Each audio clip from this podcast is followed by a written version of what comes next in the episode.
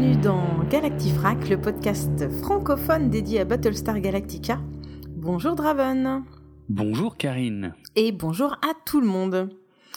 Donc, euh, dans cet épisode Analytica numéro 19, on va évoquer quoi? Eh bien, on va évoquer l'épisode 5 de la saison 1 de Battlestar Galactica, car c'est notre sujet. Oui. Et Jérôme, est-ce que tu peux nous bien. expliquer de quoi va parler cet épisode? Alors oui, cet épisode, alors la fiche technique, euh, comme je l'appelle, euh, s'appelle en français Crash sur la Lune. Son titre en VO c'est You Can't Go Home Again, qui veut dire euh, Tu ne peux plus rentrer à la maison. Euh, donc voilà, un titre bien choisi. Euh, J'expliquerai plus tard, euh, parce que comme j'ai dit, il y a quasiment toujours un jeu de mots. Alors ici, ça fait référence à un bouquin euh, qui porte ce titre-là, mais dont l'histoire n'a rien à voir. Ça, j'en parlerai beaucoup plus tard. Donc Crash sur la Lune, You Can't Go Home Again, épisode 5 de la saison 1, diffusé pour la première fois le 15 novembre 2004 sur Sky One au Royaume-Uni, puis le 4 février 2005 sur Sci-Fi aux États-Unis. Il a été écrit par Carla Robinson, qui faisait partie du bureau des scénaristes et donc euh, qui a contribué en fait à 27 épisodes de la série. Elle, elle était là, euh, elle était souvent là en fait. Et euh, et il y en a trois qu'elle a écrit toute seule, dont celui-ci. Et en dehors de Battlestar Galactica, par contre, elle n'a écrit qu'un seul épisode d'une seule série d'animation pour enfants nommée Lala Loopsy, dont je n'avais jamais entendu parler. Ah ouais, pareil, jamais entendu parler. Mhm. Euh, le réalisateur de cet épisode, c'est Sergio Mimica Jezan, qui est d'origine croate et euh, qui, euh, ben, qui est surtout un réalisateur de cinéma. Et euh, alors pas forcément en tant que réalisateur principal, mais assistant réalisateur. C'est-à-dire que euh, ben, l'assistant réalisateur, c'est c'est quelqu'un qui euh, ben, parfois euh, réalise certaines prises, certaines scènes que le réalisateur estime ne pas avoir à, à faire parce que ça lui fait perdre du temps, parce que c'est des choses simples ou, ou, ou parfois même des choses où il n'y a pas les acteurs principaux, bah, il le file à l'assistant réalisateur. Et ben Sergio Mimica Jezan, il a travaillé sur des sacrés films en fait. Hein. C'est loin d'être un débutant et il a travaillé avec les plus grands. Euh, il a été euh, donc assistant réalisateur sur le film Arizona Dream, mais il a surtout été assistant réalisateur euh, de Steven Spielberg. Et donc ça lui a permis de bosser sur La liste de Schindler, Independence Day, Jurassic Park, Le Monde Perdu, Il faut sauver le soldat Ryan, AI, Intelligence Artificielle, Minority Report, Arrête-moi si tu peux et Le Terminal. Donc voilà, c'est quand même pas rien. En tant que réalisateur pur, euh, là, il a plutôt bossé pour la télévision, puisqu'il a fait six épisodes de Battlestar Galactica, deux épisodes de Prison Break, deux épisodes de Heroes, cinq épisodes de Falling Skies, deux épisodes de Under the Dome, huit épisodes de, de la série des Médicis, deux épisodes du spin-off Penny Dreadful City of Angels, deux épisodes de Raised by Wolves et quatre épisodes de For All Mankind, qui est la dernière série en date de Ronald D. Moore, le créateur de Battlestar Galactica. Le nombre de survivants euh, pour cet épisode est de 47 945 en tenant compte des 13 morts de l'épisode précédent, tu sais, dans l'accident avec le drone qui s'était déclenché, qui avait tué les pilotes et tout ça. Voilà, mais ce qui est rigolo, c'est que 47 945, ce n'est pas le chiffre qui figure dans cet épisode sur le tableau blanc de Laura Roslin. Elle, elle n'a pas mis son, son tableau à jour. Mais nous, on est à jour et on sait que c'est 47 945. Voilà pour la fiche technique. Oui, oui, c'est vrai qu'à un moment, on voit le tableau Ouais. en arrière-plan et Mm. effectivement, il y a le décompte qui est écrit au, au feutre, Ouais, mais vu qu'elle en fout, effaçable. voilà, mais elle en fout pas une rame, donc elle l'a pas mis à jour.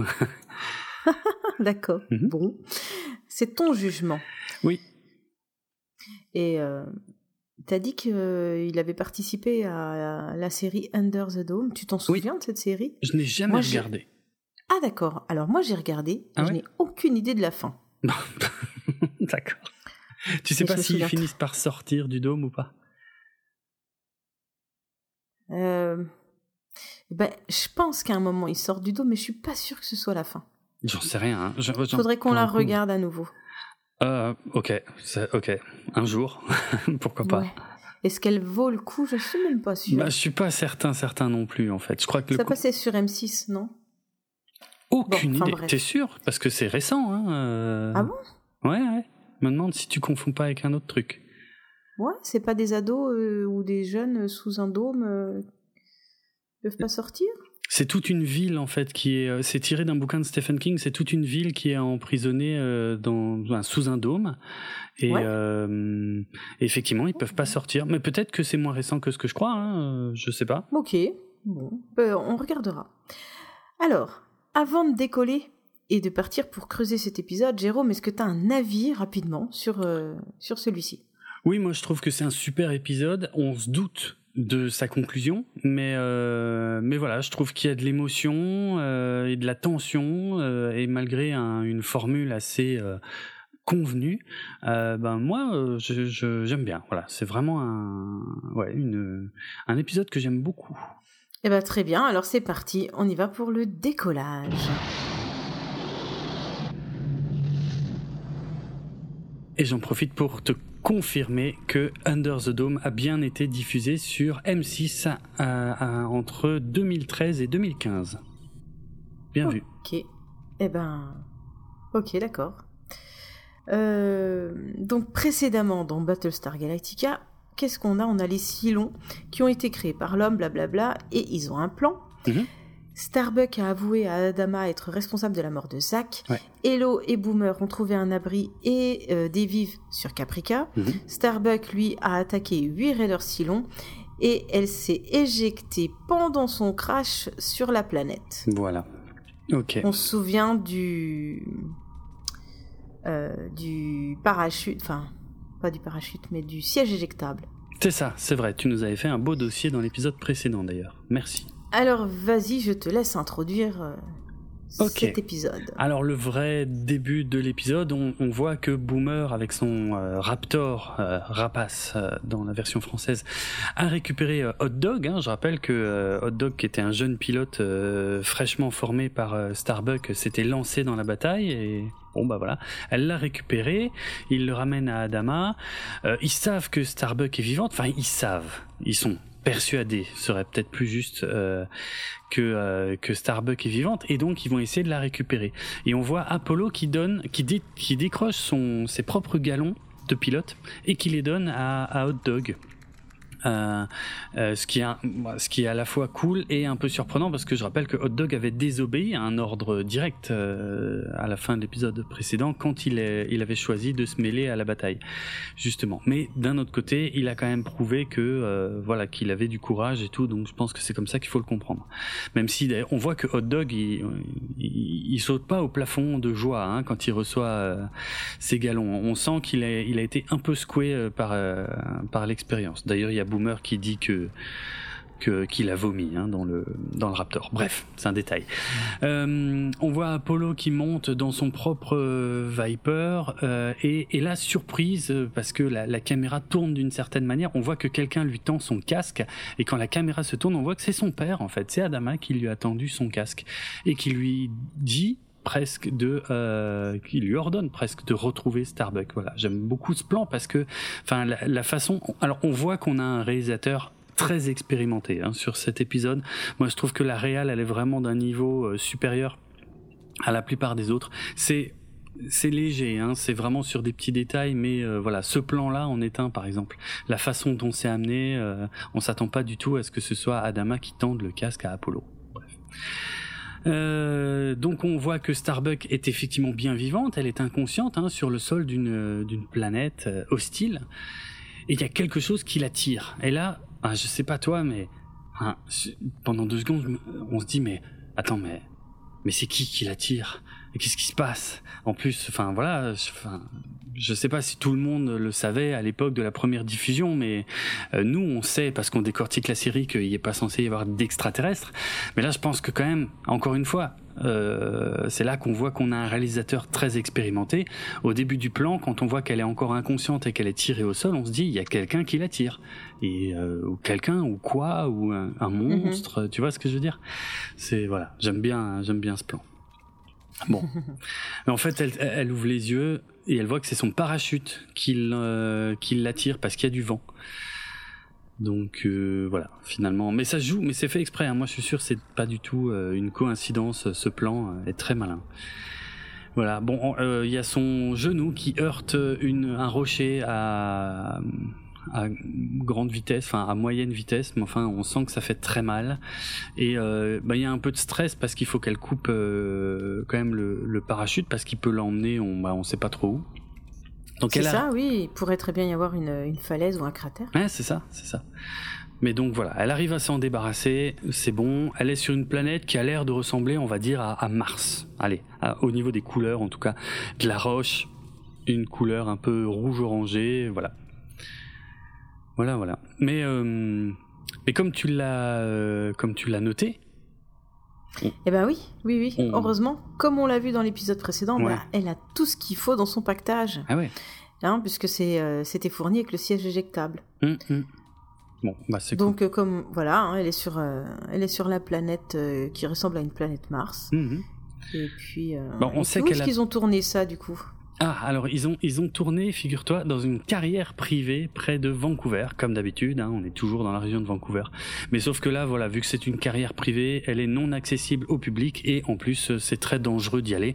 Donc le site euh, le site internet Battlestar Locations n'en donne pas l'adresse exacte. En même temps, c'est une carrière. Hein, je veux dire, il n'y a pas de quoi. Euh, voilà, c'est pas très grave. Ok, bon bah après ça on regarde le générique et euh, bah tiens dis-nous un peu ce qui se passe au début de l'épisode après le générique. Du côté de la flotte? S'il te plaît. eh bien, il y a Gaïta qui informe Adama que les recherches de Starbucks sont toujours infructueuses. Donc il la cherche, il la cherche, mais euh, ça donne rien. Mm. Donc ils vont élargir le périmètre autour de 200-250 mètres, 250 euh, km pardon, euh, par rapport à la dernière position qu'ils ont d'elle. Et Adama, il veut encore plus de pilotes dispo, mais ils sont déjà tous sur le coup, alors ils cherchent euh, Starbuck dans l'espace. Tous, et la seule explication à sa disparition est qu'elle a été attirée soit par la géante gazeuse, et là, elle serait morte. Oui, c'est ça. Soit par, voilà, soit par une lune. Hmm.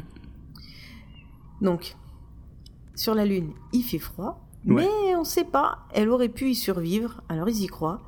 Et il y a un compte à rebours, d'oxygène, hmm. puisque c'est dans le pactage. Il lui reste 46 heures d'oxygène, ils le savent, et ils mettent le compte à rebours. Donc à l'instant où c'est dit, la caméra nous montre un écran qui décompte déjà ces 46 heures. Donc rien à voir avec une horloge à quartz, bien qu'il en ait la forme. Et mais j'aimerais mhm. quand même parce que je me suis, je, te l'ai dit quand on a regardé l'épisode, ah, c'est une montre à quartz et tu m'as dit ah, pas, ça marche pas tout à fait comme ça. Hmm. Alors j'aimerais que tu nous précises ce que c'est une montre à quartz, s'il te plaît, parce que ben moi euh, j'avais bêtement l'idée que le quartz, c'était le produit qui donnait cet, affichage un peu particulier, euh, les chiffres écrits, quoi, et non pas les aiguilles. Et tu m'as dit, non, c'est pas du tout ça. Hmm. C'est un procédé qui se passe euh, à l'intérieur du circuit, je sais pas quoi. Donc, euh, vas-y, je te... Rien à voir avec l'écriture et les aiguilles. Non, effectivement. Mais, mais c'est vrai que quand j'étais gamin, je croyais exactement la même chose que toi. Hein. bah oui, parce que hmm. je te coupe, excuse-moi, mais nous, on a grandi avec les montres avec des petites aiguilles. Ouais. Et après, quand on nous achetait une montre euh, un peu sport, tu vois, un peu euh, bracelet sport, machin, c'était écrit avec euh, des chiffres vraiment notés en chiffres. Hmm. Et on me disait, c'est une montre à quartz. Ouais. Du coup, moi j'ai toujours cru qu'en fait c'était l'affichage qui était différent qui faisait ça.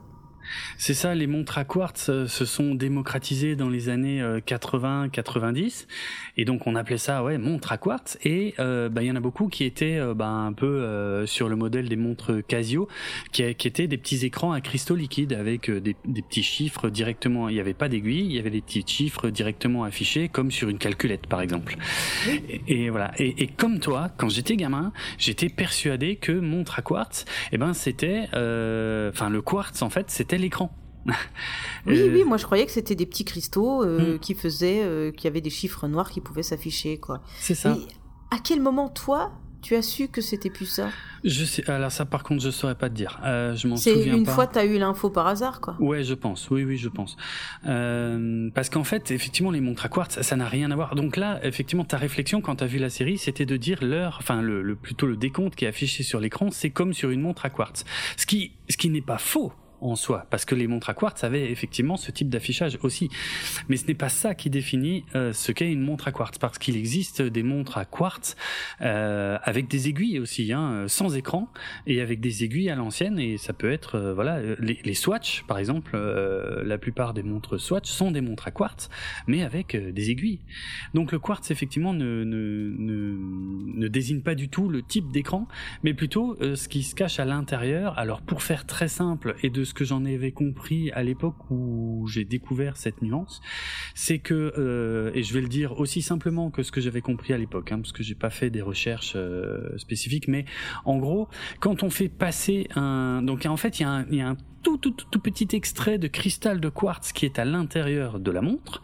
Euh, et quand on fait passer un courant électrique, donc qui vient de la pile, dans ce cristal, eh bien le cristal se met à vibrer se met à vibrer à une fréquence qui, si on la divise un certain nombre de fois, euh, est égale à quasiment une seconde parfaite. Euh, voilà.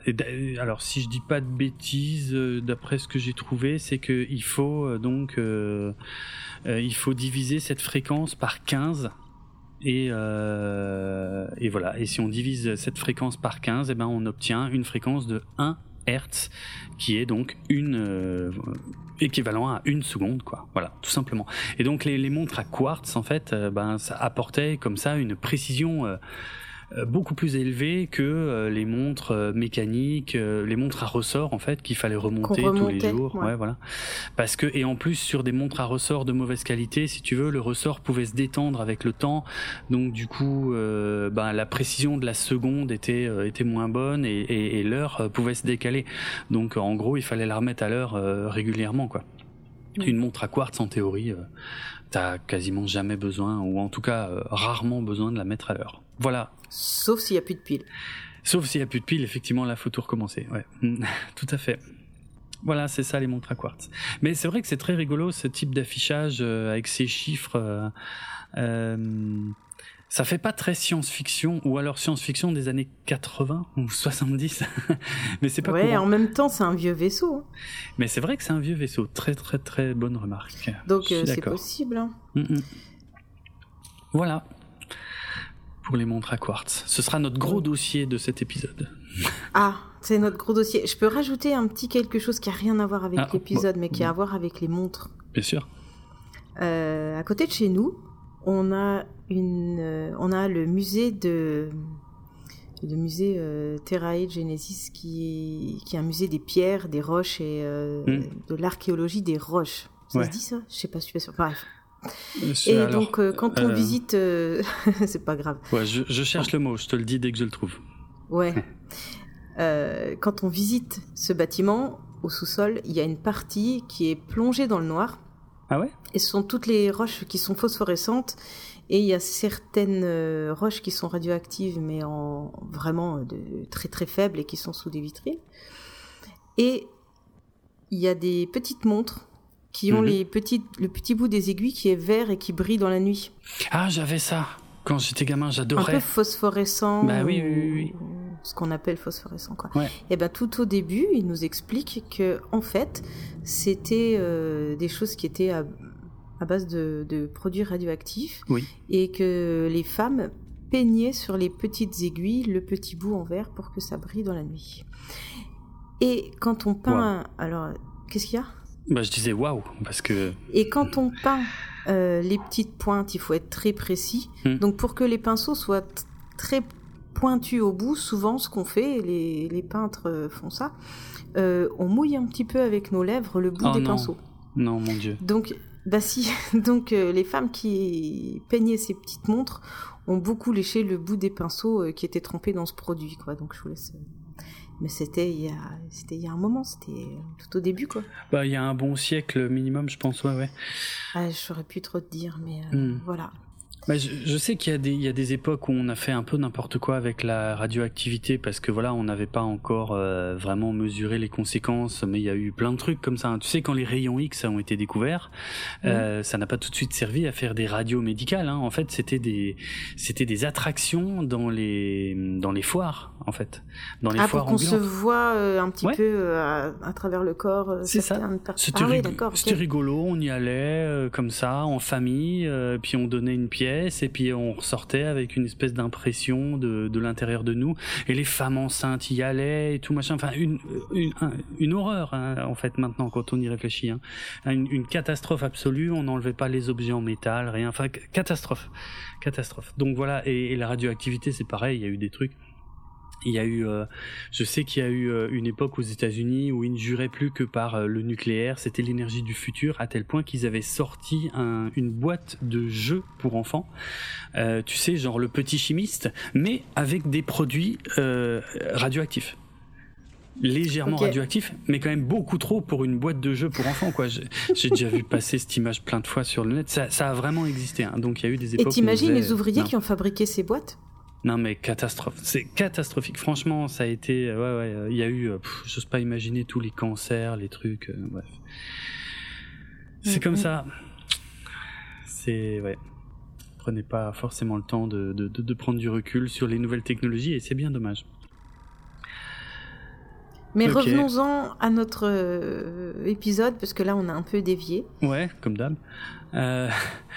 Alors, ben ouais, ben Adama, euh, parce que si tu veux, le colonel Tai, lui, il est pas super tranquille de rester là et de chercher Starbucks. Mais Adama pense que les Silons vont pas revenir tout de suite, parce que sinon ils auraient, euh, ils auraient, ben comment dire, ils auraient envoyé carrément un base ship, tu vois, s'ils savaient qu'ils étaient vraiment là. Or là, dans l'épisode précédent, ils avaient juste envoyé une petite patrouille, les Silons. Donc a priori, ils ont au moins euh, un peu de temps devant eux pour dire les Silons savent pas qu'on est là, voilà. Euh, donc voilà. Et, en plus, Adama veut aller plus loin parce que là, il se rend compte que les, recherches c'est trop long. Il veut que les pilotes descendent sous les nuages de la Lune pour inspecter la surface en visuel. On voit que ça choque euh, un petit peu euh, Gaeta et le colonel Tai, mais c'est comme ça. de toute façon, on voit rien euh, aux instruments, on voit rien du tout. Il faut y aller au visuel.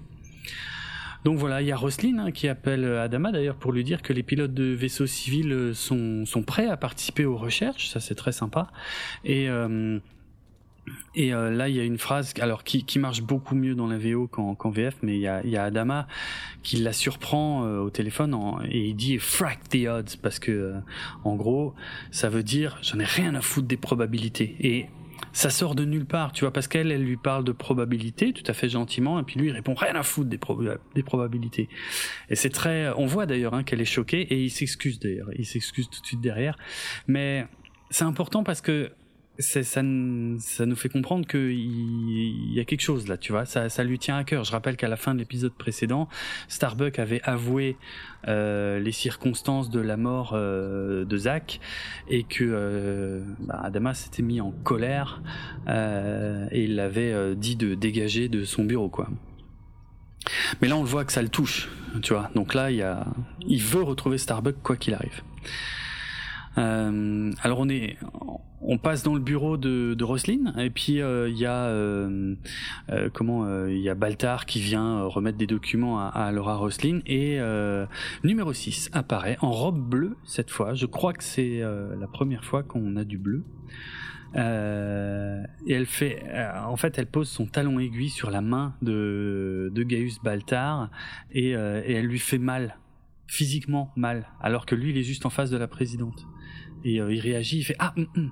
et puis elle le regarde, elle dit ça va, et il dit ah oui oui, euh, je me, je fais des petits trucs, voilà. Mais c'est un peu, c'est un peu bizarre parce que jusqu'ici, je crois pas qu'il y avait vraiment eu de, de vraiment de physicalité comme ça dans les interventions de numéro 6. Euh, c'est un peu une nouveauté. Après, pourquoi pas? Oui, elle l'a déjà menacé. Oui, c'est ça, c'est à l'oral. Mais oui, c'est vrai, c'est vrai. Il me semble qu'elle l'avait jamais touché, euh, ou pas comme ça en tout cas. Mais bref, c'est un détail. Euh, mais en tout cas, elle le menace encore une fois là en disant que les Silons peuvent revenir euh, à n'importe quel moment et que la flotte perd du temps à chercher Starbuck. Mais il y a une petite différence par rapport à ce qu'on a vu dans les épisodes précédents, c'est que Baltar lui répond. Alors que et, la présidente n'a pas l'air d'entendre ce que Baltar répond à numéro 6. Alors que d'habitude, Baltar est obligé de se démerder pour répondre aux gens qu'il a devant lui tout en répondant à numéro 6 en même temps, ce qui donne souvent lieu à des, dialogues assez savoureux. Ici, ils ont un peu simplifié. Euh, bon, c'est ce sera pas le cas euh, forcément dans la suite, mais dans cet épisode-là, ils se sont pas trop fichiers. Baltar répond à numéro 6 et la présidente n'entend pas. Ok, admettons. On tord un petit peu les règles. En tout cas, euh, voilà, euh, Baltar se permet d'insister, de demander à Laura si c'est vraiment une bonne chose, de continuer à chercher Starbuck. Et, en plus, alors ça c'est drôle, il y a numéro 6 qui se penche vers Baltar qui lui dit mais si on la retrouve pas, tu sauras jamais si c'est une vraie blonde. Donc on peut on peut déduire un truc de ça. Je pense qu'il y a euh, a priori Baltar euh, fantasme sur Starbuck, mais d'un autre côté, j'ai l'impression que Baltar fantasme un petit peu sur euh, toutes les femmes. C'est ce que j'allais dire. Ouais. Ouais. Bon, voilà, il y a en fait, enfin, c'est marrant parce qu'on mettrait pas du tout Baltar et Starbuck ensemble. Mais bon, mais en fait, lui, il s'en fout. Ouais. ouais, Il n'y a pas de limite. Bah, après, euh, Baltar, il a un vrai problème. Il a une vraie addiction au sexe. Ah ouais euh, Il devient complètement incapable d'utiliser euh, ses facultés mentales. Il perd toujours le contrôle. là, elle est en train de lui lécher les doigts, quoi. après, mhm. c'est un petit peu moi, je trouve que c'est un peu trop. Ok. Euh, je dis addiction, mais j'en sais rien. Hein. Je suis pas, je fais pas non plus un diagnostic. Euh, c'est pas non plus une addiction comme à l'alcool, mais c'est hmm. subjectif. Mais hmm. je sais pas. Moi, ça, moi, je trouve que c'est un peu trop, donc euh, c'est peut-être pour ça que je dis que, que c'est une addiction. Ok. J'en sais, sais rien. Tu deviens pas complètement fou quand t'as une femme qui te lèche les doigts, si quand même. bah, je dois répondre à cette question ou c'est une question J'en sais rien. De toute façon, il n'y a pas beaucoup de femmes qui te lèchent les doigts. C'est un bah, peu con. C'est les chiens qui font ça. Oui, voilà, oui déjà. mais euh, non, mais euh, non, mais, non, mais t'imagines, elle, elle lui lècherait le visage ou quoi Ça marcherait pas en fait pour l'échange. Non, visuellement sur la caméra ça marcherait pas quoi. Puis alors là, ce serait vraiment encore plus chelou. Mais euh, bon, enfin bref, sur peut-être que certains hommes en regardant ça ou femmes se disent ah ça doit être trop cool. Moi quand je regarde ça, non, ça me laisse hermétique. Je le trouve juste complètement con, ce mec. ouais, euh, je suis, c'est d'accord, hein, c'est normal. Hein. C'est puis irrigué partout chez lui, quoi. Sauf à un endroit, par contre. Il y a un endroit qui est bien irrigué, a priori. Hein. Ouais, c'est ça. ouais.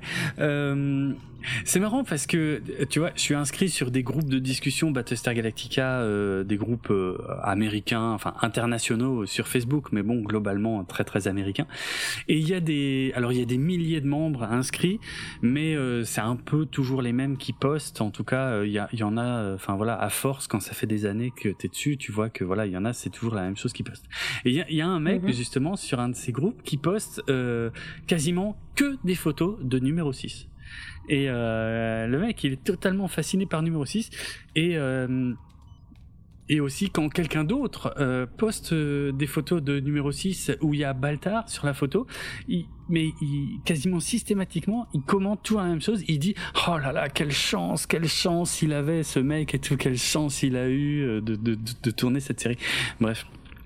Et ça me fait marrer à chaque fois parce que voilà, c'est. c'est.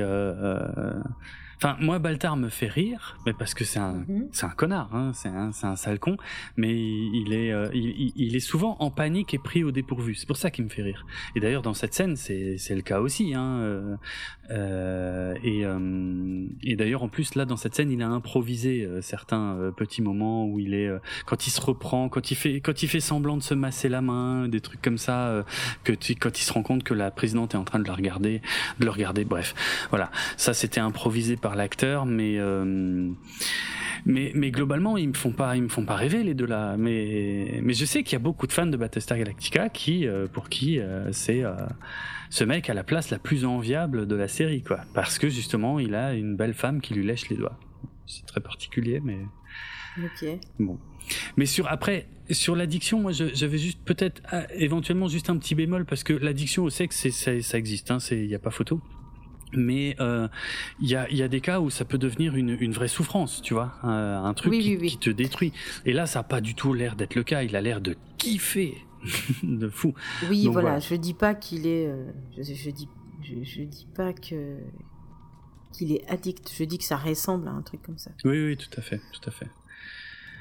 Euh, ok, ok. Ah tiens, et juste une remarque en plus sur euh, le, bah, sur les petites mimiques qui fait, euh, qui me font marrer moi, c'est que euh, les producteurs justement euh, ont quand même dû faire un petit peu attention parce que l'acteur faisait quand même pas mal le clown, qui faisait marrer tout le monde, et les producteurs ont dû faire attention avec ça parce que je le rappelle, ça c'était pas du tout prévu à la base dans l'histoire, dans l'écriture du personnage. Hein, c'est vraiment l'acteur qui a amené ça, et, et donc tout le monde a aimé, mais ils ont quand même dû faire gaffe à ce qu'il n'y en ait pas trop, euh, parce qu'il faut pas non plus que le perso devienne euh, le comique de service, mais genre euh, que ça lui rende service, tu vois, que qu'on ait hâte de le revoir en disant ah lui il nous fait vraiment bien marrer.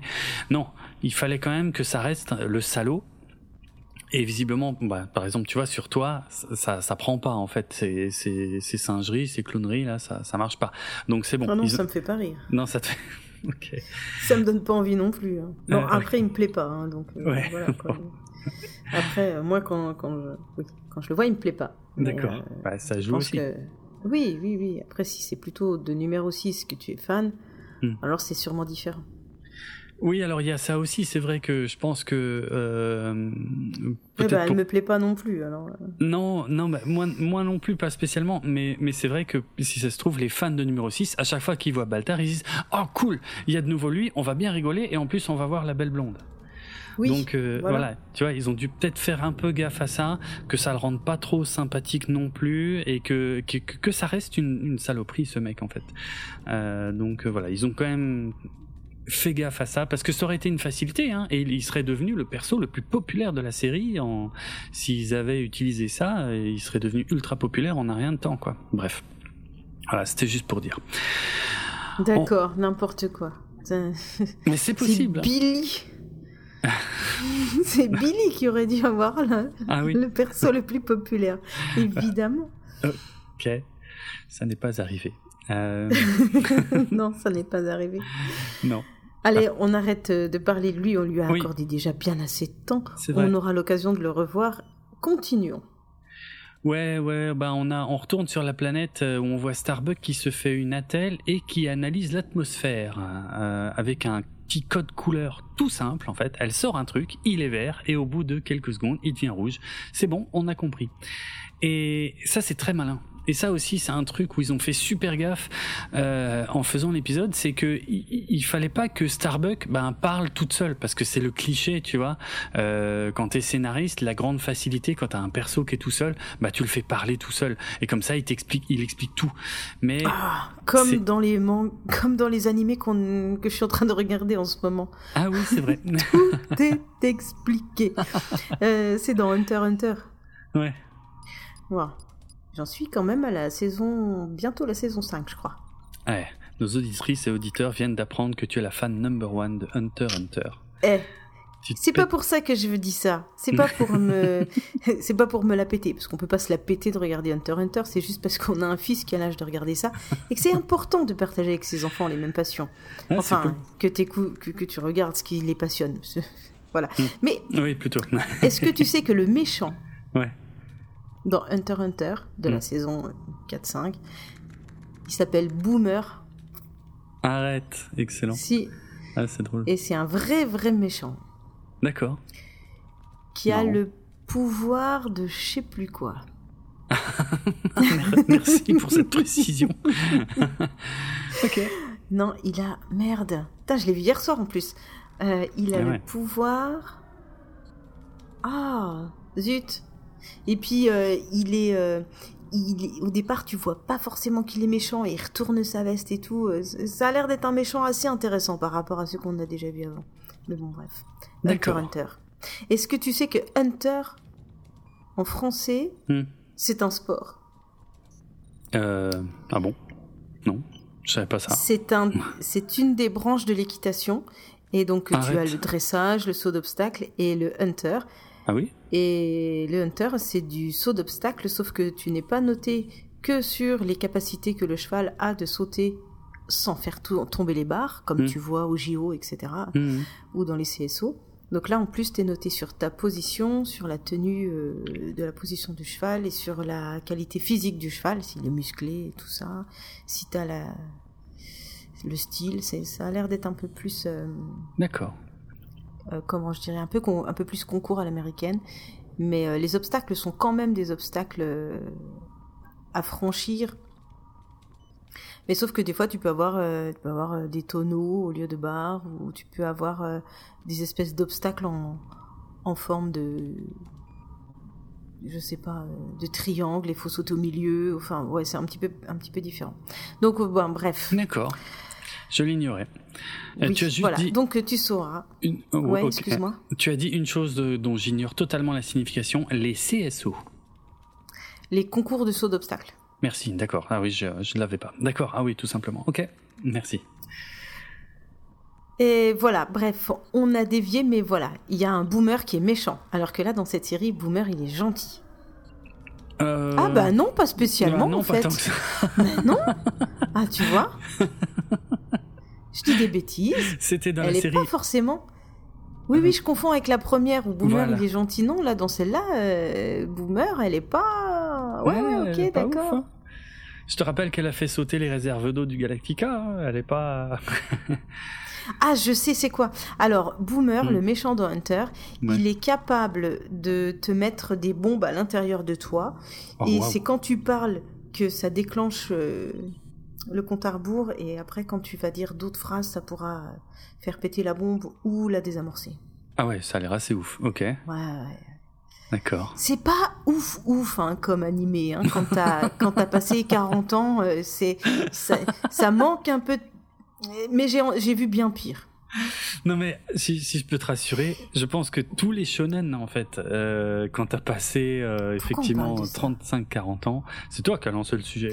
Ah oui, ça y est, je me souviens, c'est parce qu'ils décrivent tout. Oui, c'est ça, c'est parce qu'ils ils décrivent tout. Le gars, il, il, a un sentiment sur son visage. T'as une voix off qui dit et là, alors il ressent le profond sentiment de tristesse. Le gars, il marque un point euh, dans un combat, il fait heureusement grâce à son super euh, Sansai, euh, je sais pas quoi. Enfin bref. il faut accepter l'idée qu'on va tout qu'on va tout te, te, décrire comme ça. Je te rassure, les shonen, donc les mangas destinés aux garçons adolescents, eh bien, c'est tout à fait normal que ça devienne un peu plus pénible à regarder, ben passer, euh, je sais pas, passer 20 ans en théorie. Hein, euh, c'est ça. Euh, voilà. mais c'est normal, hein, parce que t'es pas la cible. Je suis plus du tout la cible. non. Mais mais si tu, tu et tu l'as jamais été. Euh, pour, euh, pour le coup, en plus. c'est vrai. Pour le coup, euh, ouais, c'est vrai. Peut-être pendant les pendant l'année ou pendant les deux années où je faisais du self-défense, peut-être ça m'aurait ah, un peu plus, ouais. intéressé mm. de voir un peu les prises, mais de toute façon, c'est bidon. mais ceci dit, ce qui est intéressant, c'est les yeux de ton enfant qui mm. regardent si tu regardes. Ah oui, c'est vrai.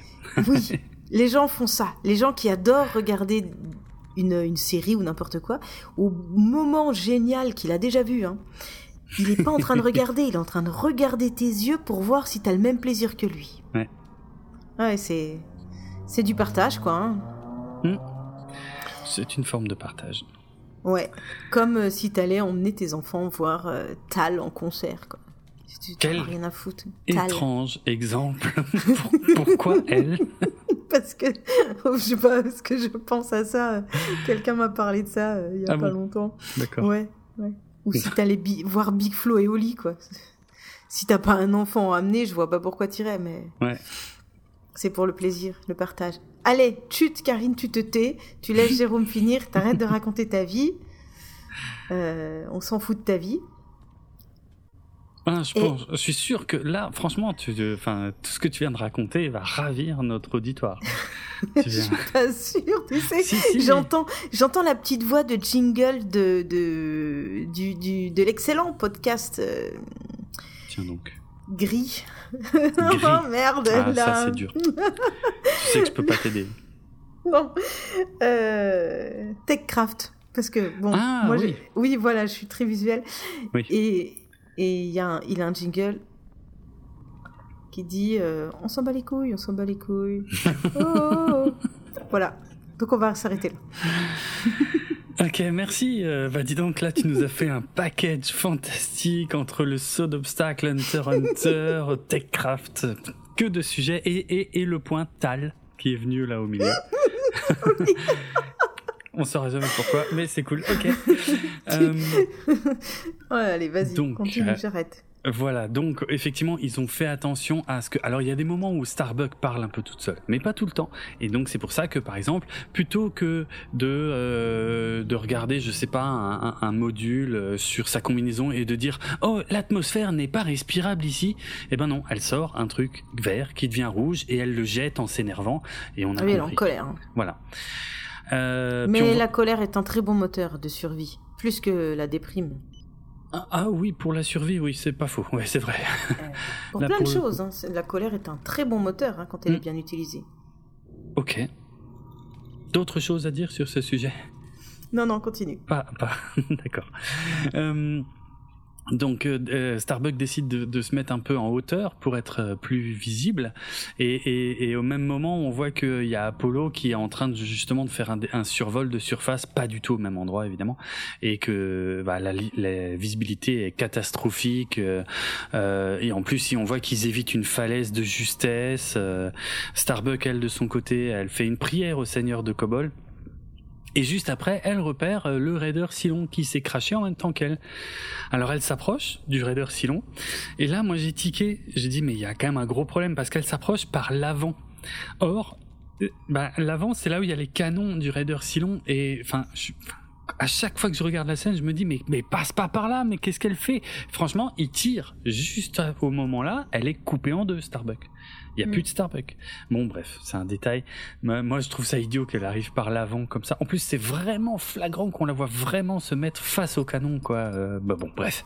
Elle se rapproche et là, on voit qu'il y a euh, comme du sang qui coule. Il y a un trou dans la visière et il y a, il y a comme du sang qui coule, ce qui est, très particulier. Je sais pas ce que t'en as, ce que t'en as Ah, moi, j'ai trouvé ça génial. Je me suis dit, ah oh, le vaisseau, en fait, c'est un être vivant. Hmm. Parce que moi, je sais toujours pas comment fonctionnent les silons.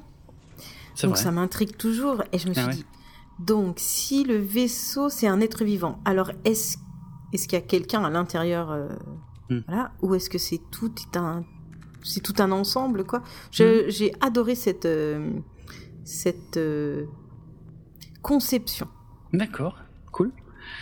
effectivement, c'est pas courant. Bon, là, on n'a pas encore tout à fait la réponse à la question, mais c'est vrai que ouais, ouais, c'est intéressant. Donc elle remercie les seigneurs de Kobol hmm. et pense pouvoir euh, quitter la Lune si elle arrive à, à réparer ce raider finalement. Ouais, c'est ça.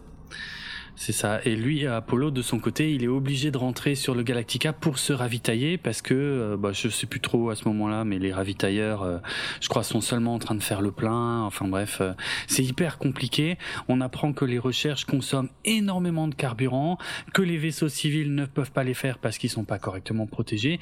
Mais Adama, lui, il continue, il tient à ce que, que les recherches vraiment, ben, se poursuivent. Et, peut, on peut commencer à se poser la question parce que on voit qu'il y a le colonel Tai qui est tout à, tout à fait dans son rôle normal de, commandant en second, bah, qui questionne un tout petit peu les, les décisions d'Adama et Adama pète un câble et il se met à gueuler euh, sur le colonel Tai, mais du vraiment d'une seconde à l'autre. Je crois que c'est la première fois qu'on le voit gueuler comme ça. Et euh, enfin, c'est très impressionnant, quoi. Et on, bah, forcément, on se pose la question. Moi, je me demande si c'est euh, par culpabilité, je sais pas, d'avoir euh, d'avoir viré Starbucks, euh, enfin viré, tu vois, de son bureau dans l'épisode précédent, à la fin de l'épisode précédent. Je sais pas, mais je commence à me demander. Je me dis, waouh, ça lui tient vraiment à cœur, mais pourquoi? Hmm. Ah, je sais pas. Je sais pas si c'est des... de la culpabilité ou si peut-être plus des regrets. Tu sais, comme euh, bah, quand t'as perdu un proche et que t'étais en froid avec euh, juste avant. Tu t'en veux, quoi. Tu... Ouais, ah oui. Ah merde, j'aurais pas dû faire ça. Et puis c'était con. euh, Enfin, voilà. Hmm. Parce que il est pas coupable de quelque chose. euh, Il lui a pas fait. Il lui... enfin, je... Si, j'allais dire, il lui a pas fait de mal. Bon, ils se sont engueulés, c'est tout, mais il... il lui a pas fait de crasse, rien du tout. Non, bah non. Donc euh, c'est peut-être des regrets que que la dernière discussion ait pas été une discussion de ouf, quoi. Ouais, ouais, c'est vrai. Ouais, c'est possible. Ok. Ok, mais euh, allez, on continue dans les, dans les découvertes de Starbucks parce qu'elle elle finit par euh, réussir à ouvrir le Raider Silon. Alors, ah, et petite remarque euh, de pointilleux, elle a vraiment du bol de réussir à ouvrir ce truc juste en appuyant sur un bouton, hein, parce qu'elle a pas un outil, rien, mais bon, bref, admettons. Et là, on voit comme de la chair, enfin comme de la viande en fait, et, euh, et qui bouge en plus, et ça la surprend, et, et elle pose la question en VO, et en VO c'est beaucoup plus marquant, elle demande Are you alive? Et, je rappelle que Are You Alive, euh, es-tu vivant, es-tu en vie, je sais pas comment ils l'ont traduit exactement. Et ben c'était précisément la première phrase qu'on entendait au tout début de la mini-série de 2003 quand numéro 6 arrivait dans la station Armistice. Elle regardait l'officier et elle lui demandait Are You Alive? C'est assez rigolo euh, ce parallèle et c'est sûrement pas un hasard. Voilà, voilà. Euh, bon, Apollo, euh, du coup, il exige un autre Viper pour euh, retourner chercher Ah oui, oui. Starbuck. Mais le chef n'a rien pour lui. Hmm. Son MK7 Son Mark 7, ouais, son Viper Mark 7. Euh, Ah, Ouais, ok. tu sais, les, les Mark 7, c'est les modernes tout gris, et les Mark 2, c'est les euh, bah, ceux qu'on voit le plus, euh, qui sont plus beaux en plus, qui sont blancs et blancs et rouges. Ouais, donc c'est les vaisseaux là qui. Euh... Je sais plus. Qu'est-ce qu'on en fait des vaisseaux là Quoi, les Vipers? Euh, Non. Comment ça, qu'est-ce qu'on en fait? Truc 7 que t'as dit. Oui, Le MK7, t'as dit que le c'était Mark 7. un- Le Mark 7. Oui, en fait, ça veut dire Mark, ça veut dire génération. C'est-à-dire que le, le Ah. Mark 7, c'est tout simplement c'est la septième génération euh, de, de ce vaisseau. Euh, Je suis un peu 2 nul en vaisseau, hein, t'as remarqué. Ouais, non, mais c'est pas. euh, Tu sais, c'est pas que pour les vaisseaux. Il y en a fait. beaucoup Oh, il y en a pas tant que ça. oh la vache. Non, mais parce que toi t'aimes bien. Oui, j'avoue, j'avoue. C'est peut-être plus facile pour le coup. Non, mais tu sais que cette dénomination, on, on- en fait, on l'utilise pour plein de trucs. C'est pas que pour les vaisseaux, euh, pour les euh, pour les voitures, par exemple. Quand t'as, euh, je sais pas, quand t'as le même modèle de voiture à plusieurs générations, bah, on peut aussi dire euh, la, je sais pas moi, la la coccinelle Mark 1, la coccinelle Mark 2. euh, je sais pas. Aujourd'hui, on en est à la coccinelle Mark 5 ou 6. Ah ouais, bah Euh, tu vois, je savais pas. Ouais, ouais. euh, euh, dans les premiers films Iron Man aussi de Marvel, les, les premières, enfin les armures d'Iron Man, bah, la, celle qu'il y a dans le premier film, c'est la marque 1, et dans le deuxième film, c'est la marque 2. Et au tout début, de- dans les premiers films Marvel, on arrivait à suivre les différentes versions. Après, à un moment, ils ont accéléré, et puis on, on était passé à la marque 70 alors qu'on en avait loupé 20. euh, mais bon, bref. Marvel, mais c'est quelque quoi. chose, c'est quelque chose, oui, oui, mais c'est quelque chose qui est très courant en fait. C'est, euh, c'est euh, voilà, c'est pour, euh, en fait, ça désigne les différentes générations euh, d'un modèle qui, qui, qui garde le même nom, mais ça c'est le numéro de génération en fait, tout simplement. Hmm, Voilà. Mais je- Bon, dans les bah, tu vois, je savais pas. il- On l'a appelé comme ça, Hmm. mais je savais pas pourquoi. Donc, Hmm. son Mark 7 et 13 autres Vipers sont HS à cause de l'atmosphère de la Lune. Ouais. Et Apollo veut utiliser les pilotes qui protègent la flotte pour augmenter le nombre d'yeux qui font les recherches. Mhm. Le nombre de paires de. De yeux, quoi. Oui. c'est très bien. C'est logique, hein. Oui. Euh, Donc ils y vont, euh, ils y vont comme ça pour les chercher. Il n'y a pas spécialement de, de radar ou de sondeur ou de parce que voilà, Ça on marche rien. pas. Il faut y aller euh, à l'ancienne, quoi. Ouais, c'est ça, ça marche pas. Mhm. Mais Tai, il est contre Ouais. Parce que Apollo quelque part, il se dit ouais, à mon avis, Tai il réagit comme ça parce qu'il a envie de se débarrasser de Starbuck. Ben, on voit que Apollo est, est très nerveux, comme son père. Alors que Tai est plutôt posé, et effectivement, Apollo commence à se mettre en colère et il dit ah vous serez content hein, d'être débarrassé d'elle parce que elle, elle vous envoie toujours chier et tout ça machin.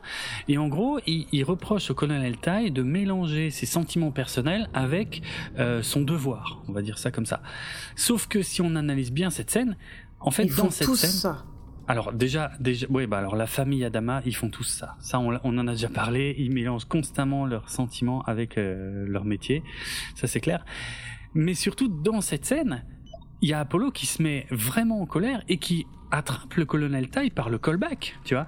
Et donc, et dans cette scène, c'est Apollo qui est en train de mélanger ses sentiments personnels avec euh, son métier, alors qu'il le reproche au colonel. Et alors que pour le coup, le colonel a peut-être pas tort si on parle euh, d'une manière plus générale, tu vois, euh, parce qu'on en a déjà parlé dans nos épisodes précédents, hein, ce fameux, Le, fameux dilemme du tramway, euh, tout ça, mm.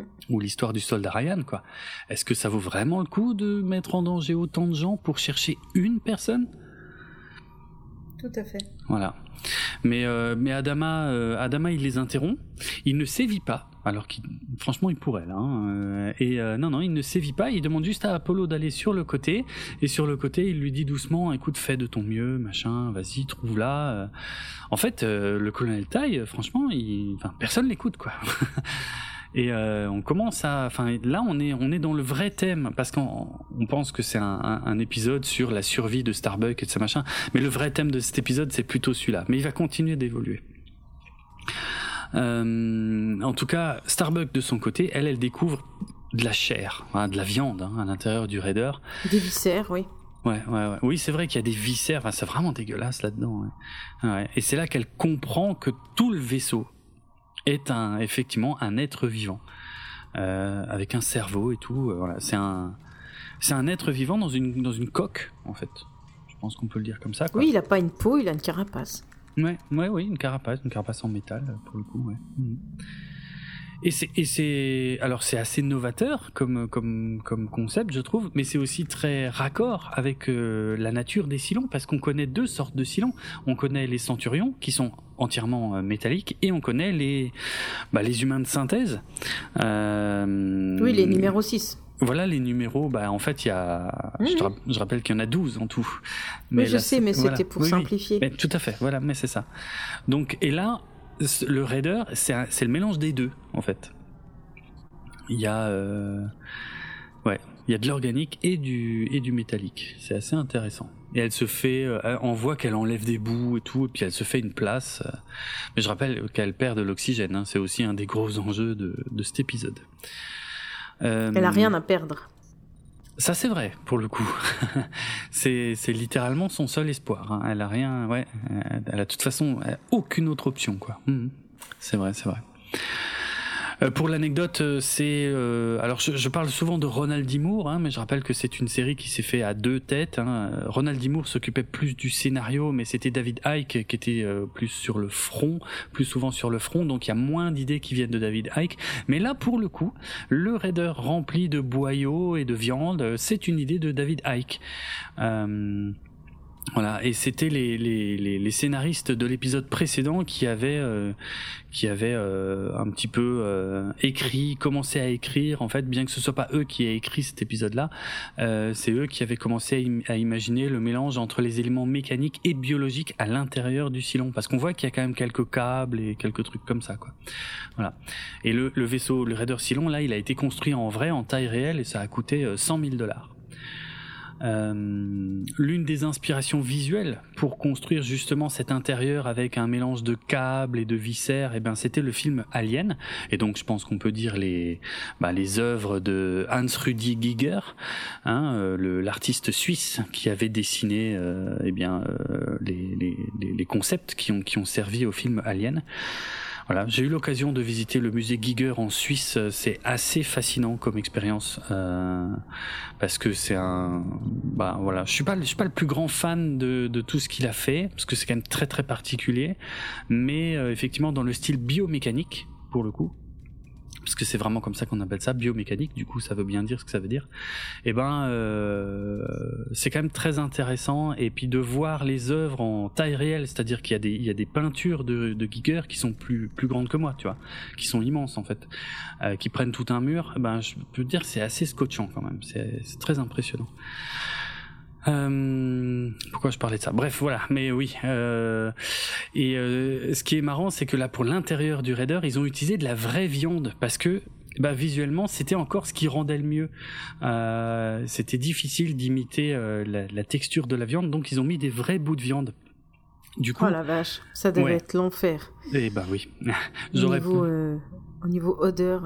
Exactement. Ben justement, un, un, peu plus tard, Starbucks dit plusieurs fois que ça pue là-dedans, et eh ben ça puait, ça puait vraiment en fait. Ça puait ah vraiment pour bah, le tournage. Puis les abats, c'est vraiment euh, mm, mm. la partie qui, qui... puis euh, ça ça tourne vite quoi. C'est bah, vite euh, avarié, donc les odeurs des abats avariés, c'est c'est horrible. C'est ce qui pue le plus dans la viande quoi. Ouais, ouais, ouais. ouais. Et bah en plus, t'imagines sur un tournage avec tous les éclairages, ça chauffe tout de suite en fait, hein. et ça doit puer direct quoi. C'est. voilà. Voilà, voilà. Ouais, cool. Bon, bon bref. Euh, mais continuons parce qu'on va encore euh, avoir euh, un petit. On va encore repasser par les viscères plus loin. Oui. Donc en attendant, Roselyne contacte Apollo car elle s'inquiète que la patrouille qui protège la faute soit toujours partie pour la rechercher, pour les recherches, pour la rechercher quoi. Mm-hmm. Donc elle tente de raisonner Apollo. on, est quand même en train de monopoliser beaucoup de pilotes pour chercher une seule pilote. Oui, et surtout la défense de la flotte. C'est-à-dire que là, si, si l'on attaque le Galactica, le Galactica est sans défense. C'était l'idée que Tai avait jugé ridicule euh, une ou deux scènes avant ça, et que finalement Adama a quand même ordonné. quoi. C'est assez ouf, ça va, ça va loin, ça va trop loin même, je pense. Donc quand elle voit euh, à quel point Apollo est, euh, déterminé, bah, elle finit par, par céder. Hmm. Et puis et puis ils y retournent, quoi. Il est. ouais. C'est vrai. Oui, oui, c'est ça. Elle, ouais, ouais, euh, Cette fois, euh, ils l'abandonneront pas. Ils abandonneront, ils abandonneront personne. Pardon. Ouais, c'est assez ouf comme scène, hein, parce que c'est Apollo qui dit à la présidente Non, madame, cette, pas cette fois. C'est pas lui qui décide, hein, il a la présidente au téléphone. Il a accepté en plus il y a quelques épisodes d'être un peu son conseiller, tout ça. Donc là, on, glisse vraiment tout doucement euh, enfin, sur le fait que les, les, Adama, père et fils, euh, bah, se comportent pas du tout comme ils devraient. Euh, donc c'est c'est intéressant. Et... Ouais, la conclusion, c'est qu'ils sont autant largués que les autres. C'est un peu leur fin du monde à eux. Ouais. Et comme tous les autres, ils, improvisent, quoi. Ah là, complètement. Complètement, mais il y a un côté émotionnel aussi là dans cette recherche. Tu vois, ils sont plus du tout dans une logique militaire là. Ils sont sur de l'émotionnel. C'est pour ça que euh, euh, au début de l'épisode, Adama se permet de dire à la présidente "On s'en branle des probabilités", euh, que là Apollo dit à la présidente "Non non madame, pas cette fois". enfin c'est ils vont ils vont ils vont un peu trop loin et c'est intéressant. C'est ça le thème, hein, de toute façon, de l'épisode. Euh, je l'ai déjà dit, et euh, bon, on va, on va y revenir parce qu'il y a une, y a une scène qui sera intéressante là-dessus. Moi, ce que je peux dire encore sur cette scène, elle est, elle est intéressante parce que donc il y a euh, la présidente appelle Apollo au téléphone et donc il décroche le téléphone dans le hangar et ça c'est un angle de vue comment dire qui est complètement inédit sur le hangar et c'était une idée du réalisateur. Euh, qui a eu envie d'utiliser le, bah, le hangar comme ça parce que on, on, voit toujours un peu les mêmes plans du hangar. Et le réalisateur il a dit non mais si on mettait un téléphone là ça me permet de, de, de voilà de, de, de, faire un angle différent de ce qu'on voit d'habitude. Ça a plu aux producteurs ils ont dit ok banco. Euh, du coup il a utilisé une longue focale qui fait que Apollo est tout net mais que tout ce qui est derrière lui est complètement flou. Et c'est un effet de réalisation qui renforce l'idée que Apollo est un petit peu euh, seul en fait. Il travaille en solo et pas en équipe, tu vois. C'est ça se traduit dans l'image le fait que il est il est tout seul, il est aussi tout seul dans sa tête en fait. Il est pas du tout en train de, de, travailler avec le reste du Galactica. C'est malin. Hein ça joue sur l'inconscient parce que tout ça on n'y pense pas quand on regarde l'épisode mais c'est voilà c'est un effet de réalisation qui joue sur notre inconscient qui nous montre que Apollo n'est plus au même niveau que les équipes du hangar euh, il est euh, il agit euh, tout seul en fait voilà ouais, je comprends hmm. mais Adama lui il est tout autant déterminé alors et du coup il ordonne à Gaïta d'envoyer des des ravitailleurs, malgré le fait que l'oxygène de Starbucks soit théoriquement épuisé. Il pense qu'elle a réussi à se démerder. Est-ce qu'il le pense ou est-ce qu'il l'espère? C'est pas ah tout à bah, fait la même deux, chose. Mais en fait, hmm. c'est parce qu'il il a une confiance en elle aussi. Une confiance en, sa qualité de, soldat. C'est sûr, c'est vrai. Moi, je pense. Hein. oui, je pense qu'on peut. il émet des doutes. Hein. Bah, il est là pour ça, c'est son rôle. Hein. Mm. Donc Adama, il règle le problème, il le vire. Relevé de ses fonctions. Ça. Boum, allez. Là, là, c'est une scène. Euh, enfin, voilà, c'est la traduction de tout ce que je viens de dire. Euh, on voit les, les hésitations de Gaïta, hein, quand euh, Gaïta a bien vu que le compte à rebours est tombé à zéro, et donc il sait pas s'il doit continuer d'appliquer les ordres d'Adama. Et Adama lui dit mais qu'est-ce que vous faites? Vous avez vos ordres, continuez et réfléchissez pas. et quand le colonel Tai dit, bah, Adama lui dit non, vous êtes relevé. Allez, merci. Je veux pas de contradicteur. D'ailleurs, l'attitude de taille est assez impressionnante. Hein. Euh, autant taille humainement euh, est très discutable, autant euh, militairement, il bronche pas. Hein.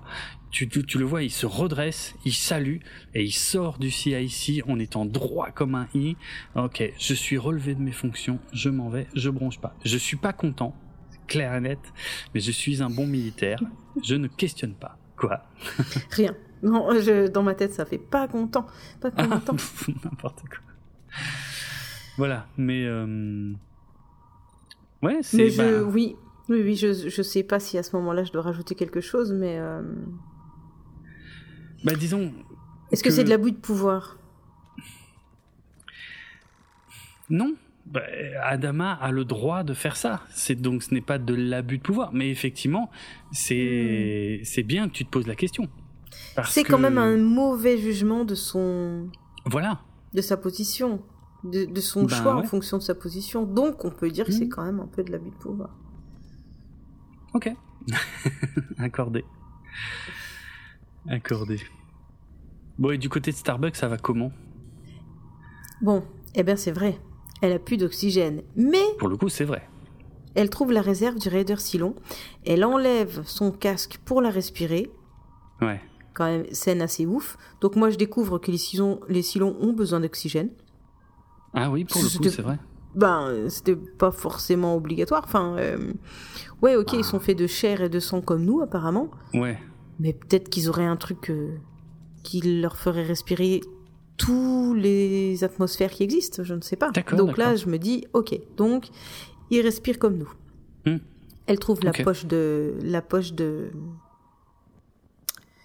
euh, son poumon sa réserve ah. d'oxygène. Non, c'est pas, c'est, pas un peu comme ça. Je sais pas. Je me suis dit peut-être il. C'est pas clair. Bah, euh, est-ce qu'il y a autre chose que lui dans cette carcasse? Ah, Tu vois, il a, il, a, il a pas amené des affaires dans le, puisque c'est lui. Donc moi je me suis dit c'est peut-être tu vois comme un espèce de poumon. D'accord. Ben euh, bon, en fait, elle, ouais, c'est possible. Hein, on pourrait en déduire ça. Hein. On, voit surtout qu'elle coupe un câble et qu'il sort de l'oxygène de ce câble. Et d'ailleurs, elle, eh le ben teste. Elle le teste d'abord l'oxygène. Elle le met sur son petit truc qui redevient vite fait vert. Et elle dit c'est bon, je peux le respirer. De toute façon, j'ai plus d'air. Elle enlève son casque. Elle se le met dans la bouche pour respirer. Oui. Euh, donc je sais pas si c'est son. Je sais pas d'où vient cet, cet oxygène. On ne le sait pas du tout. Mais ouais, c'est vrai. Ouais, Vrai. Bon. Non, mais après, il euh, n'y a pas. C'est pas clairement expliqué. Hein. Ton explication est pas meilleure que la mienne là pour le coup. On, on sait pas. On sait pas.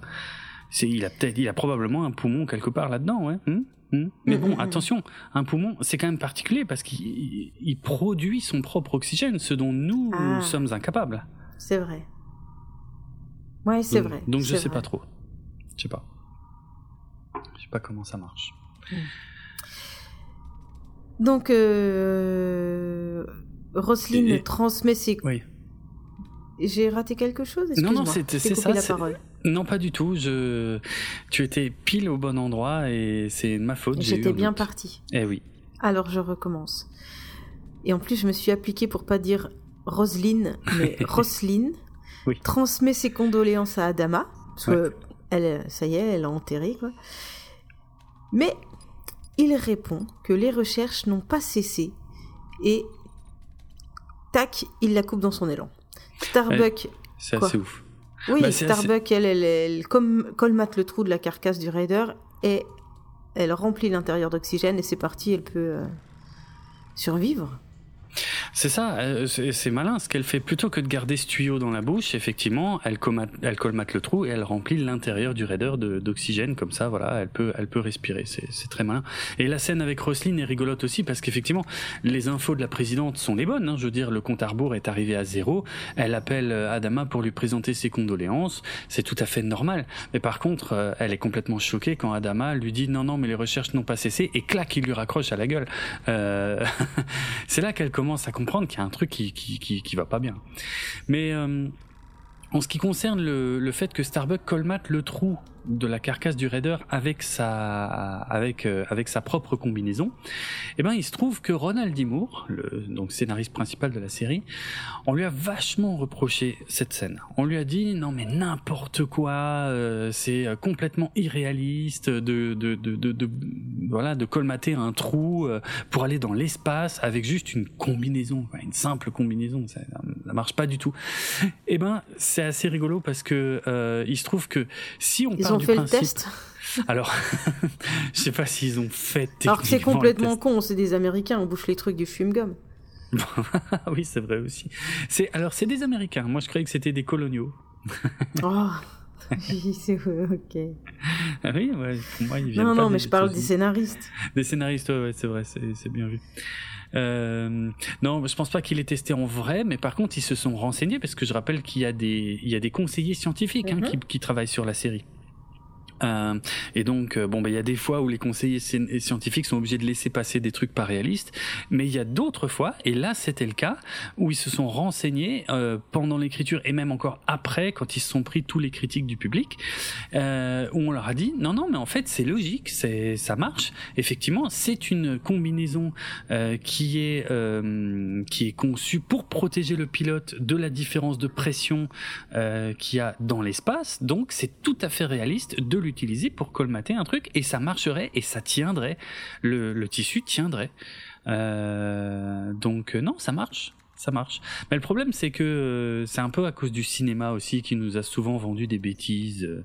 Donc, quand on voit un truc comme ça, eh ben, il y en a qui tiquent et qui disent non, mais n'importe quoi. Et ben, pour le coup, celui-là, c'est marrant, mais non, non, il est, c'est juste. Ça, c'est juste, c'est, c'est réaliste. Voilà. Voilà. Et moi, sinon, sur le coup du tuyau d'oxygène dans la bouche de Starbuck, enfin, ça, c'est quand même assez dégoûtant. Hein. C'est, euh, moi, je trouvais ça. euh, je me disais, oh non. Ouais, mais c'est ça où tu meurs. Oui, alors par contre, oui, ça c'est vrai. Donc du coup, je, ouais, je pense que je, je l'aurais fait plutôt deux fois qu'une. Je suppose. On sait jamais. Hein. Ben, tu, tu te transformes en, en euh, Pearl Grimm. En quoi? C'est pas, c'est pas comme ça que qu'il s'appelle? Qui Pearl, Pearl, Pearl, Pearl Grimm? Si, Pearl Grimms. Ah, Bear Grylls. Ah oui, Bear. Grylls. Oui, ok, ok, ça y est, j'y étais pas. Oui, L'homme oui, oui. versus Mind versus Wild. Bear Grylls. Ah oui, c'est ça. Oui, oui, tu fais des trucs. pas euh, Pearl, Pearl- Oui. Bear. Comment tu dis? Bear comme un ours Ah, et Grills ouais, comme des grilles. C'est assez facile en fait. bon, non. Non, ok, euh, non, non, mais. Man versus Wild, ça je l'ai. Ouais. Ouais. Tu sais que tu as sur Netflix, tu peux choisir en fait, tu, tu peux aller euh, sur ces vidéos et tu peux être la personne qui choisit s'il doit sauter de la falaise ou prendre le- les rochers. euh, Mhm. tu peux choisir si euh, il continue dans le ravin ou s'il va attaquer le crocodile. Oui, oui, c'est, ça fait partie des rares vidéos interactives de Netflix. Et je me demande si celle-là n'était pas la toute première, celle de Ah. Bear Grylls. Et euh... Hmm, Et- Je suis pas sûre, je suis pas sûre. Je crois qu'il y avait quelque chose avant. Ah ouais? Oui. ah, Mais oui. peut-être oui. quand il y avait eu le court métrage Black Mirror, peut-être. C'était ça le premier alors. Euh, ouais, c'est possible. Hmm. Bon, voilà. Mais oui, oui, je me souviens le truc de Bear Grylls. Je crois que ça s'appelait You versus Wild, un truc comme ça. Et, ça. Mm. Et on, bah, on l'avait un peu découvert ensemble quand c'était sorti. Et si tu assez- arrivais, euh, si, tu, si tu choisissais les bonnes options, Mm. t'arrivais à livrer le sac d'antibiotiques au village. Ah oui, c'était Moi, ça. ils sont vrai. morts. Mais la première fois, les gens, ils sont. J'ai pas réussi, désolé. Le, le sac d'antibiotiques, il est parti flotter dans la, dans la rivière. Mm. Mais euh, j'ai essayé une deuxième fois, j'ai sauvé le village et, puis j'ai jamais euh, recommencé à regarder parce que c'est pas marrant. Ok. Bah non, c'est non, c'est pas marrant. Je préfère Ouais. le regarder, c'est tout. En Ouais, fait, je trouve ça fatigant de regarder quelque chose où il faut il faut être sur la souris. C'est Euh, soit je regarde une vidéo, soit je joue à Hmm. un jeu, mais Hmm. j'ai pas envie de jouer à un jeu où la vidéo est super longue. Ah oui, ok. Oui, ça marche dois, pas avec moi. Tu dois te relever au bout de 5 minutes pour prendre la souris, euh, alors que tu t'étais bien installé. Ouais. Voilà. Donc Mhm. euh, mon confort est plus important que que le choix là. Que vous, vous- Très bien. Je suis je suis pas le héros de la vidéo moi en fait. Ça marche pas. Bref, donc euh, lui, il, pourquoi Pourquoi je pense à lui? Parce que lui, quand c'est dégueulasse, il en a rien à foutre si c'est pour survivre. Donc il Oui. aurait mis le tuyau dans sa bouche, comme euh, comme euh, il peut euh, boire son urine, comme il peut aussi dormir dans les viscères d'un dromadaire mort dans le désert pour pas avoir froid la nuit. C'est ouf. C'est pour de faux, hein, vous savez que c'est pour de faux quand même, parce que bon, on se- Tu crois que c'est pour de faux Moi, je suis pas Ah, il y a un petit peu. Allez, je prends le super moite moite. sûr. Enfin, oui, bah, c'est pas- quoi les deux? Ah oui, d'accord. Enfin, oui. A un peu pour de faux, un peu pour de vrai. Ok. Bon, je pense que c'est un peu mis en scène. Oui, parce qu'on on se pose. Ouais, enfin, c'est des Américains, j'ai pas confiance. Ouais, oui. T'en as vu plus que moi pour le coup, mais c'est vrai que les trucs où il est en danger de mort, bon, il y a quand même une équipe de tournage autour de lui. Ouais. Celui que je Ouais. plains le plus, c'est pas lui. Hein. C'est le couillon derrière qui le suit avec la caméra sur l'épaule et qu'il faut quand même traverser la rivière avec le crocodile.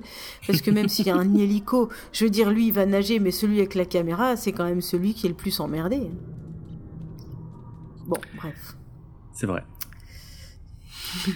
C'est vrai. On Bon, pourrait cas- revenir euh, sur euh, les silons, peut-être. Oui, alors les, les silons ou, ou en tout cas le fait que quand on est euh, en danger de mort euh, très très très très très proche, on peut effectivement faire des choses euh, dont on ne se penserait pas capable dans des circonstances normales. Et, il y a, tu voulais me parler de ça, non?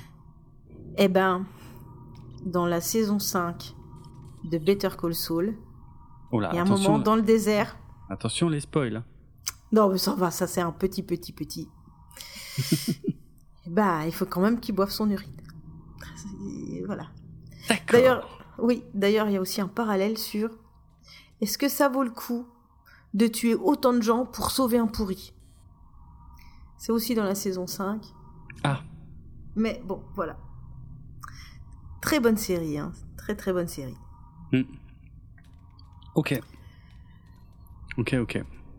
Est-ce qu'on parle du fait que si on n'a plus rien à manger, on pourrait aussi être amené à manger des choses qu'on n'aurait jamais pensé manger? Alors, je vous conseille pas de vous auto-manger. Non, c'est pas là que j'allais. Mais t'allais sur quoi? Les survivants?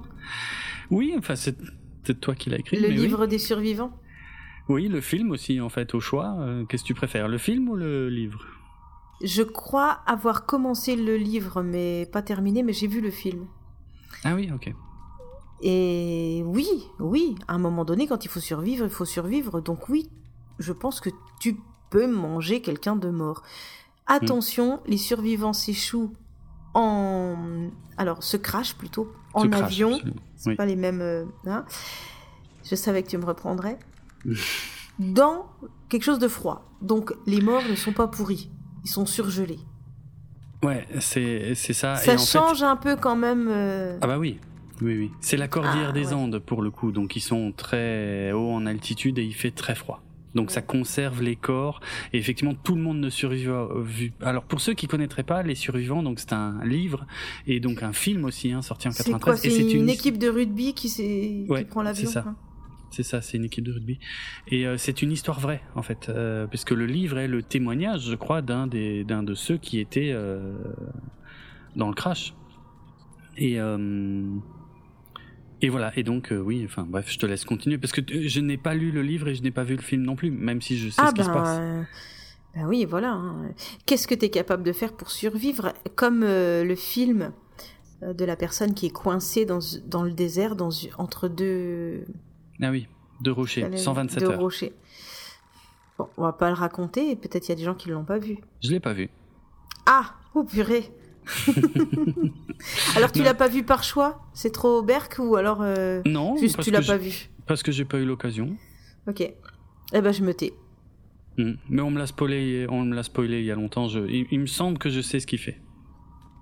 Ah, faut le voir. Enfin, faut Mais le voir. je pense qu'il Non, faut le voir sais- quand même, Je sais ouais, pas s'il faut le voir, mais. euh, ah, bon, bref. Alors, allez. Je j'arrête de dévier. La présidente, elle arrive sur le Galactica sans prévenir. Oui. Elle aurait pu envoyer un fax. si, il y a sûrement encore des fax sur le Galactica. Je vous rappelle qu'ils ont des montres à quartz. Alors, euh, tu mélanges tout. Je sais. Starbuck fait le tri dans les commandes du Raider Silon. On l'entend euh, d'ailleurs, on l'entend dire euh, bon alors il y a forcément euh, un départ, un arrêt, euh, un plongé, un relevé ou je sais pas quoi et donc elle, a- elle Mhm. tire sur les euh, sur les viscères qu'elle trouve et hop c'est des c'est un peu des télécommandes. En fait c'est un petit peu comme si elle était dans le cerveau humain et que tu tires Ouais. sur certains nerfs qui font bouger les ça. C'est ça. Hein, quand tu vois ça, euh, hein. les tests Mhm. qui se font sur, sous IRM et tout ça, ça fait, ça fait penser à ça. Donc, euh, Tai conseille, lui, à Roselyne d'ordonner l'arrêt des recherches et lui- et il explique, euh, il explique euh, pour Zach, quoi, pourquoi il y a tout Ouais, ce, ouais. ce background. Le, le, le, le, le duo est, marche bien. Enfin, moi, ça me fait sourire parce que euh, ils marchent ensemble dans le couloir et euh, il lui dit un truc dans le genre euh, il me faudrait trois heures pour vous expliquer ça ou trois jours, je sais plus ce qu'il Trois dit. jours, oui. Et ouais, et elle lui répond vous avez trois minutes. Bah drôle. oui. Et en fait, ça passe en trois minutes.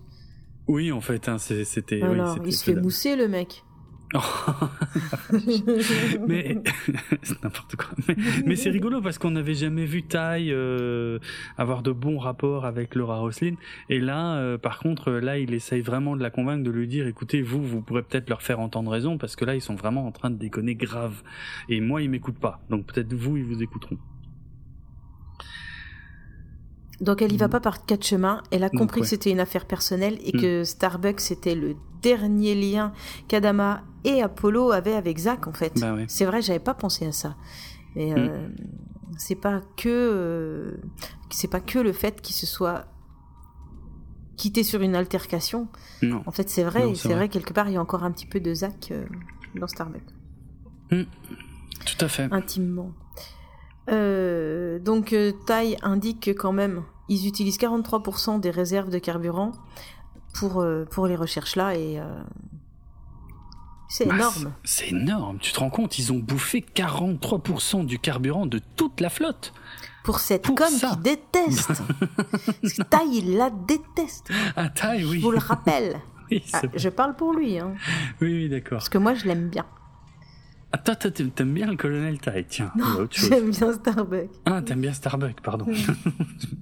ok. Oui, c'est déjà plus logique. D'accord, d'accord. Oui, oui, bah oui, parce que les Vipers utilisent vachement plus de carburant quand ils volent en atmosphère que quand ils volent dans l'espace. Et ce qui est, scientifiquement très juste, hein, euh, dans l'espace, il n'y a aucune résistance. Euh, tu mets une petite impulsion et puis tu pars euh, et tu vas tout droit et voilà. Là, dans l'atmosphère, ils sont obligés de, enfin, en plus il y a du vent, il y a tout ça. Enfin, ils crament énormément de carburant, bien sûr. Ah ouais.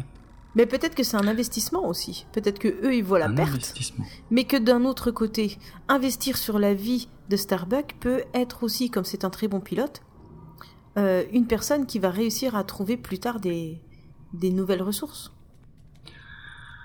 Ah euh, oui, oui, il y a ça. Mais ah, oui, oui, moi j'aurais même pas été chercher si loin. Je veux dire, euh, a priori, Starbuck est la meilleure pilote de toute la flotte.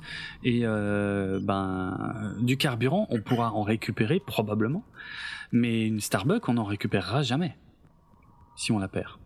Eh oui. Donc il y a ça, éventuellement. Mm, mm.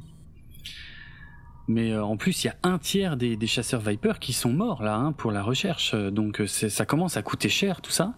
Euh, on voit bien que Adama et Apollo euh, n'ont pas du tout l'intention de se laisser euh, convaincre par euh.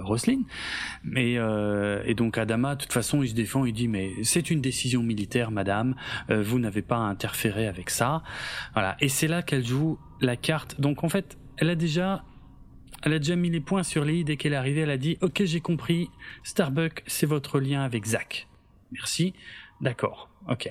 Maintenant, J'espère.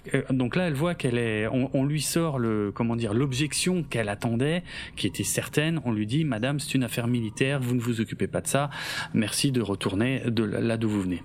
Euh, et c'est là qu'elle joue la carte de l'émotion, parce que c'est très malin. Vu que les décisions euh, d'Apollo et euh, Adama sont visiblement guidées par leurs émotions, il faut jouer la carte de l'émotion pour les, en dissuader. Donc elle leur dit, ok, j'espère que vous êtes conscients que vous mettez 45 000 personnes en danger à cause de vos sentiments personnels et j'espère que vous arriverez à vivre avec ça. Et elle s'en va. Elle attend même pas de réponse. Elle s'en va. C'est génial. Il n'y a pas de réponse à donner, quoi. Il doit bien savoir qu'il fait de la merde, hein, mais bon. Mais sauf qu'il y avait peut-être jamais réfléchi dans ces termes-là, mis comme ça euh, mmh. dans sa figure, quoi. Hein. C'est fort. Elle est forte, franchement, elle est, géniale. Elle est géniale. Et moi, j'adore cette scène parce que je veux dire, une fois qu'elle est sortie de la pièce, les deux, le père et le fils, ils se regardent. Ils disent pas un mot. Ils savent qu'ils viennent de se faire sécher et qu'elle a raison sur toute la ligne et Apollo, mais vraiment, ils se parlent. Ce qui est génial, c'est le fait qu'ils ne se parlent même pas. Il va décrocher le téléphone, il le tend à son père, et son père ordonne euh, l'arrêt des recherches et, euh, le bon PRL imminent euh, pour aller vers un autre, un autre système. quoi. C'est génial. En termes d'écriture et de réalisation, pour moi, c'est un très très grand moment parce que tout ce qui se passe sans le moindre dialogue dès qu'elle quitte la pièce, très très très très fort. Franchement, j'adore. J'adore. Voilà. Non, je sais pas ce que tu en as pensé. Ça, ça a marché, ça marche moins bien sur toi, peut-être? Non, non, non, c'est pas ça. C'est, je, je, sais, je sais pas. En fait, je, j'ai pas. Oui, j'ai pas percuté. j'ai pas percuté quand je regardais euh, tout à ah, fait. Non, mais, mais ça, c'est peut-être que j'étais euh, dissipé. Non, pas du tout. J'étais euh. dissipé dans mon. Dans, dans la re visualisation de. Désolée. Non, non, mais peut-être que tu l'as simplement vécu différemment. Hein. Non, moi j'étais déjà, j'étais encore en train de penser au à l'intérieur du Viper qui m'intrigue quand même. Bon, d'accord, excellent. Alors, euh, enfin du, du Raider, si l'on pardon. Alors, un tiers des Vipers sont HS. Euh... Oui, tout ça on l'a déjà lu. Exactement. Et je voulais voir si tu suivais. C'est très bien, merci. Je, suis en... la vache. On en est à... Elle précise qu'ils ont dû faire des bien plus grands sacrifices. Vas-y, vas-y. C'est écrit en bleu. C'est pour ça que j'ose pas le lire. C'est pas ma couleur, le bleu. Donc, elle précise qu'ils ont dû faire des bien plus grands sacrifices pour sauver la flotte. Et il était d'accord à ce moment-là.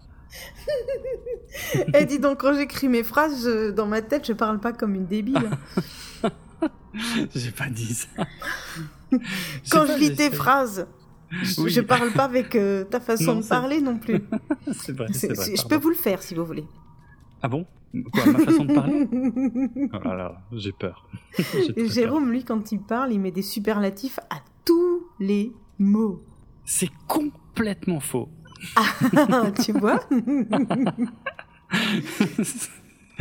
C'est pas vrai du tout. Ben, alors, Starbuck arrive à faire décoller le Raider Silon. Ouais. Voilà, ça y est, ça c'est parti. Apollo pense que la présidente a tort. Mm-hmm. Car il a fini par accepter ce qui était arrivé à Zach. Euh, donc elle dit de la merde. Après, il est peut-être pas. Euh, il a pas de recul. Non, il a aucun recul là. moi, je pense qu'il est en colère de, de s'être fait, de s'être fait attraper et, et, surtout d'avoir d'avoir entendu la vérité qui fait mal, quoi, en fait. Oui, il est euh, face à, il est face à ce qui, à ce qui est vrai, quoi. Ouais, c'est ça. Donc lui, réaction de défense, il dit non, mais elle a tort. Euh, moi, c'est bon, j'ai accepté euh, la mort de Zach. Et ce qui est surprenant, c'est la réponse d'Adama. Et il dit que lui, c'est pas son cas. Ouais, c'est ça. C'est ouf. Hein c'est ouf. Et c'est hyper logique, vu que l'info du rôle de fou de Starbuck, que je fais pas bien mon Jérôme. Je lis bah, ta phrase. en, en beige orange bizarre. Moi, mes phrases, elles sont bleues, c'est joli. Toi, elles sont en beige orange rose clair. C'est une drôle de couleur quand même. On dirait que c'est moi qui l'ai choisi pour toi. euh, pour le coup, c'est peut-être pas impossible. oui, c'est ça, c'est pour ça que je dis ça. Donc, vas-y, excuse-moi, je ne te coupe pas, tu peux reprendre ta phrase de façon normale. non, mais euh, euh, bon après on peut aussi dire que euh, le, fait que, que Adama n'ait pas encore accepté ce qui est arrivé à Zach, faut dire que l'info de ce qui est vraiment arrivé à Zach est aussi toute fraîche pour Adama, tu vois, contrairement à Apollo qui le sait lui depuis quelques jours. Ah c'est vrai, lui il a un petit peu digéré. Il est bah, encore, c'est encore très chaud chez Adama. Ouais, voilà, voilà, ça joue aussi. Hmm. Euh, et là, il y a un dialogue super important. Euh, non, pardon, un, dialogue un peu important. ça te faire attention du coup. Légèrement, vaguement important. Euh, il y a Apollo, juste important en fait. Il y a Apollo qui demande à son père s'ils sont en train de faire tout ça pour Zach ou pour Starbuck. Et, et Adama, son père, répond Bah non, Starbuck, elle fait partie de la famille et quand c'est la famille, parfois, on peut contourner les règles. Ok, ça on avait remarqué, hein, que la famille Adama avait tendance à contourner les règles quand ça concernait la famille. Donc là, il n'y a pas trop une info très nouvelle. Par contre, elle est verbalisée, ça c'est pas mal. Mais ce qui est intéressant, c'est la suite, qui est très fort aussi, c'est la suite. Euh, enfin, qui est moyennement fort. Euh, c'est euh, Apollo demande s'il ferait ça aussi pour lui. Si c'était Apollo qui était manquant, est-ce qu'il le rechercherait aussi? Et là, il y a Adama qui lui répond. Et alors, dans ses yeux, Adama, tu sens que c'est un truc sur lequel il déconne pas du tout. Adama, il répond que il a même pas besoin de poser la question. Et Apollo assiste un petit peu, il dit ouais, mais quand même. Et si c'était le cas? Il dit si c'était toi, on n'arrêterait pas de chercher. Putain, l'émotion, enfin, waouh ça veut dire euh, je t'aime mon fils, quoi. C'est ça. Je pense que c'est le meilleur moyen, euh, le meilleur moyen que Adama a en sa possession pour dire à son fils qu'il l'aime, tu vois. Et euh, c'est assez ouf parce que dis-moi, dis-moi si j'exagère, mais moi la façon dont je comprends ce dialogue, c'est, je rappelle que dans la dans la mini-série pilote, euh, Adama et son fils étaient en conflit ouvert, tu vois, ils pouvaient pas s'encadrer. Enfin bon, c'était surtout Apollo qui était en conflit avec son père. Et je pense que là, ce conflit, bon, qui, qui s'était déjà vachement euh, réduit depuis, hein, euh, vu la situation, là, ce conflit vient de prendre un point final en fait. Oui, oui, il est désamorcé. Complètement. C'est ça y est, c'est bon, c'est du passé. Euh, Zach, c'est du passé, euh, et, voilà quoi. Et, Apollo, finalement, tout ce qu'il avait probablement besoin d'entendre depuis toutes ces années, c'était que son père l'aimait, mais il lui a jamais l'occasion. Oui, c'est beau, c'est beau. Hmm? C'est assez ouf. Hein. Après, il donnait pas vraiment l'occasion à son père de lui dire non plus. Donc, du coup, tu sais, tu, tu, t'enfermes en fait dans une espèce de prophétie autoréalisatrice où tu détestes ton père. Du coup, tu, tu es sec avec lui. Du coup, il t'envoie chier. Du coup, tu te dis mais quel sale con et ainsi de suite. Et puis voilà, tu, tu crées jamais les conditions pour que ton père euh, soit cool avec toi non plus. Hmm. Intéressant. Donc voilà, je, je, trouvais que c'était un beau. Euh, je sais pas comment dire. C'est un, il y a, vraiment une étape qui est franchie entre ces deux personnages dans ce dialogue, quoi, euh, dans la série.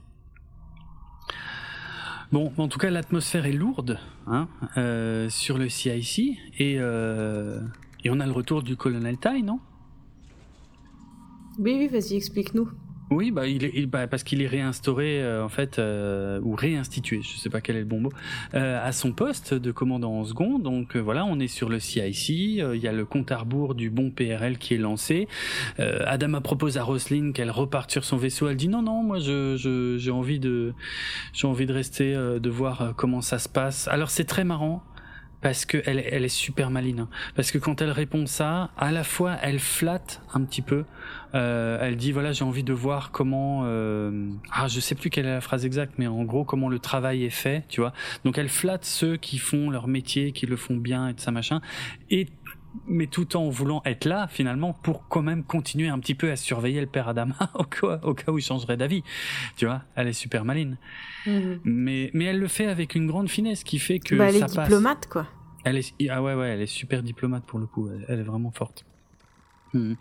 Et donc voilà le bon PRL euh, alors j'adore parce que la scène est longue on entend bien que euh, le compte à rebours est presque euh, arrivé à son terme Euh, Adama qui- Suspense, hein, suspense. Ouais, c'est ça. Adama qui demande à chaque poste si tout est paré pour le bon, tout le monde répond oui et de ça machin. Et on se dit non, mais non, s'il saute, c'est fini pour Starbuck. Euh, ils la récupéreront jamais. Enfin, ou plutôt elle n'arrivera jamais à rejoindre la flotte, quoi. Et là, alerte Dradis, contact Dradis. Euh, il y a un raider si long, il lance les Vipers. Euh, nous, bien sûr, on sait que c'est Starbuck, mais eux, ils le savent pas. Et euh, je sais pas si t'as vu comment Apollo saute dans son Viper. Enfin, on le voit pas sauter dans le Viper, mais on voit il se met à courir dès qu'il entend ça. Euh, c'est assez dingue. Et euh, il peut, il- lui, il peut décoller. Hot Dog ne peut pas décoller parce qu'il y a un problème de treuil ou de je ne sais trop quoi. Et, euh, et lui, il va au contact. Et là, le suspense est à son comble parce que nous, on sait que c'est Starbuck. On dit bon ben. On a Starbuck, c'est la meilleure pilote, mais enfin euh, Apollo est pas loin derrière, tu vois, en tant que excellent pilote. Donc euh, s'il la descend, c'est horrible. Après, Ouais, c'est peut-être ça. Ouais, ben. Est-ce qu'il va Je- se rendre compte? Quand est-ce qu'il va se rendre compte? C'est ça, c'est ça. Enfin, moi, ça marche bien sur moi. Je sais pas si ça marche aussi bien sur toi, la scène-là, mais en tout cas, moi, je suis à fond. Je me dis, Ah, non, non, non, non, non, non, non, pourvu, pourvu qu'elle y arrive et tout. Et en plus, j'adore parce que quand ils arrivent face à face, il se met direct à lui tirer dessus et elle, elle, elle l'évite, bien sûr, et elle râle dans son raider et elle dit, ah, euh, c'est pas comme ça qu'on intercepte un ennemi et tout, tu respectes Mhm. pas les règles. c'est c'est drôle. C'est d'autant plus drôle que la première à ne pas respecter les règles, c'est elle. Ouais, c'est euh, voilà. ça. Mais euh, bon, elle l'évite, elle l'évite, elle l'évite, et puis elle finit par se mettre au-dessus de lui. Et euh, il se trouve que dans l'une des versions du script, c'était écrit que euh, elle faisait comme Maverick avec le MiG dans euh, la scène d'ouverture du premier Top Gun. Et c'est effectivement à peu près la même manœuvre qu'elle fait. Elle se met au-dessus. Voilà. Quelle belle drôle. image. Oui. Enfin. On a oui, déjà crois. parlé de Top Gun dans Battlestar Galactica? Un petit peu, Ouais, il mais me semble. hein. Peut-être pas assez à ton goût. Non, non, non, je pense que ça suffit, on n'a pas besoin d'en rajouter. Ok. Oui, oui, on en avait parlé notamment, tu sais, pour les, hum, les indicatifs de pilote, justement, Apollo, Starbuck, euh, en fait, ce sont leurs surnoms de pilote, comme Maverick, euh, qui Oui. n'est pas le vrai nom de, du personnage de Tom Cruise. euh, il s'appelle Pete Mitchell, si ma mémoire est bonne. Et Maverick, c'est son indicatif de pilote, voilà. C'était pour ça qu'on en avait déjà parlé. Hmm. Mais n'hésite pas, hein, si tu as d'autres, euh, vraiment... Tu veux... euh, Non, mais on a parlé ouais. du vieux Top Gun. Ah oui, oui, oui, oui, par Ouais, contre, oui. ça. Mm. Tu veux qu'on parle du nouveau? Oh, je de celui que tu veux, moi je On n'a pas vu le suis, même, je te rappelle. je suis tout oui. Alors, Toi et Julien dans 24 FPS, oui, ce podcast que tu fais avec euh, Oui. l'autre personne qui partage ta vie. Euh, c'est très bizarre dit comme ça, mais oui. c'est- quand même un peu ça. Il, euh, vous, vous avez vu un des hommes qui conduisent des avions et des avions avec des Oui. avions et des trucs d'avions avec Oui, des Top pilotes. Gun. Voilà. Top Gun, quoi. Hmm. Non, moi j'ai vu un beau gars en moto avec une histoire d'amour. Comme dans le premier, quoi. Des fois, ils font de l'avion, mais on se. C'est loin d'être le plus intéressant. C'est ça. C'est ça, c'est ça. C'est ouf. C'est marrant. Ouais, bon, l'histoire, euh, l'histoire, euh, la romance est plus sympa dans le premier Top Gun, mais elle marche très bien dans le deuxième. Bon, enfin, on s'en fout, on veut juste voir Tom Cruise faire de la moto sans casque. je, je suis désolée, mais. Moi, je m'en fous complet de voir Tom Cruise qui fait de la moto sans casque. bah oui, Aucun intérêt. c'est ça. Qu'est-ce que j'en ai à foutre de le voir avec un casque et des grosses lunettes dans un avion, quoi? On le voit pas, on sait pas qui c'est. Il Ah ouais, mettrait n'importe qui, voilà. Alors que là, sur sa moto, ça marche. N'importe quoi. N'importe quoi. Il y a, en fait, c'était pas la peine qu'ils mettent des avions, en fait, euh, finalement. Bah, il y avait des avions. Ouais, non. Alors, Donc, Euh, c'est l'explosion de joie dans le CIC. alors t'as- il manque une phrase. Bah non, tu l'as dit. Non, j'ai pas du tout dit qu'elle Si. a... Non, euh, elle a écrit Starbucks. Starbucks. Ouais. Oui, bah je l'ai pas dit. C'est beau ça, hein. on l'a pas vu, on le découvre. Hein. Et Elle a ça, tagué le bordel, quoi. Mhm. Alors, je crois que c'est, euh, ça a l'air d'être de la bande euh, adhésive en fait qu'elle a collée. Elle a fait ça juste avant de plus avoir d'oxygène. Elle s'est dit, je vais mettre de l'oxygène dans le vaisseau et je vais ressortir mettre du scotch. Ou alors, avant, elle s'est dit, comme toute façon, je vais réussir à faire, mon, euh, à faire marcher le vaisseau, tiens, je vais mettre mon nom dessus. Franchement, elle, a- enfin, elle connaît les règles d'interception d'un, d'un, voilà, d'un vaisseau ennemi, euh, même si le transpondeur de ce vaisseau, euh, voilà, ne marche pas. Et ben, c'est pas con ce qu'elle fait. Ah non, non, c'est loin d'être con, c'est très loin d'être con. Mhm. C'est juste, je me demande quand est-ce qu'elle a eu le temps de faire ça. Bon, figure-toi que je vais en parler dans un instant, mais on a encore un ou deux trucs à dire avant. Mais je vais, je vais en parler dans un instant parce que ça a été beaucoup reproché euh, aux scénaristes. mais euh, voilà, Euh, finissons de, de, de, de dire que voilà, c'est l'explosion de joie. Ça y est, maintenant tu peux le dire. Encore, Dans elle le aurait CIC. écrit avec du sang, ah, des visières qu'elle aurait retrouvées. dans- Ah oui, mais ça serait peut-être pas resté dans l'espace. Ah bah écoute, C'est- tu en- peux bien en- boucher un trou avec un anorak, donc... Non mais non, ça, alors déjà c'est pas un anorak. Ouais, c'est un anorak de l'espace. oui, ok, c'est une combinaison de vol. Euh, non mais euh, Oui, je ça. veux dire. Non, ouais, bref. tu sais, quand elle quitte l'atmosphère terrestre, je veux dire, le, le- la carlingue, elle prend cher. Donc, euh, si t'écris ça avec ton sang, euh, si tout se barre, bah t'as l'air bien con. Et puis Apollo, il te descend et voilà, et fin de l'épisode. C'est et euh, mort de Starbuck. Non, Euh, la bande adhésive, je pense que c'était une, une très bonne idée. Donc, explosion de joie dans le CIC. Oui. Non, rien, j'étais en train de réfléchir si le scotch décollait. de la- Enfin bref, cherche pas. Cherche pas. De toute façon, tu iras scotcher un truc sur une carcasse dans une planète pleine de sable. À mon avis, il y a tellement de poussière que ça colle pas. hein. Oh la vache, oh, l'argument. Oh non, c'est tout ce que t'as trouvé. Ok. Euh, ah, parce que tu, co- tu, tu connais bien sûr la bande collante euh, qui Sur des fait trucs partie... qui collent pas, ouais, ouais, ouais. Non, oui, ça, oui. Par contre, Et ça, je sais. Ça, je Ça, sais que ça, ça, marche je- pas.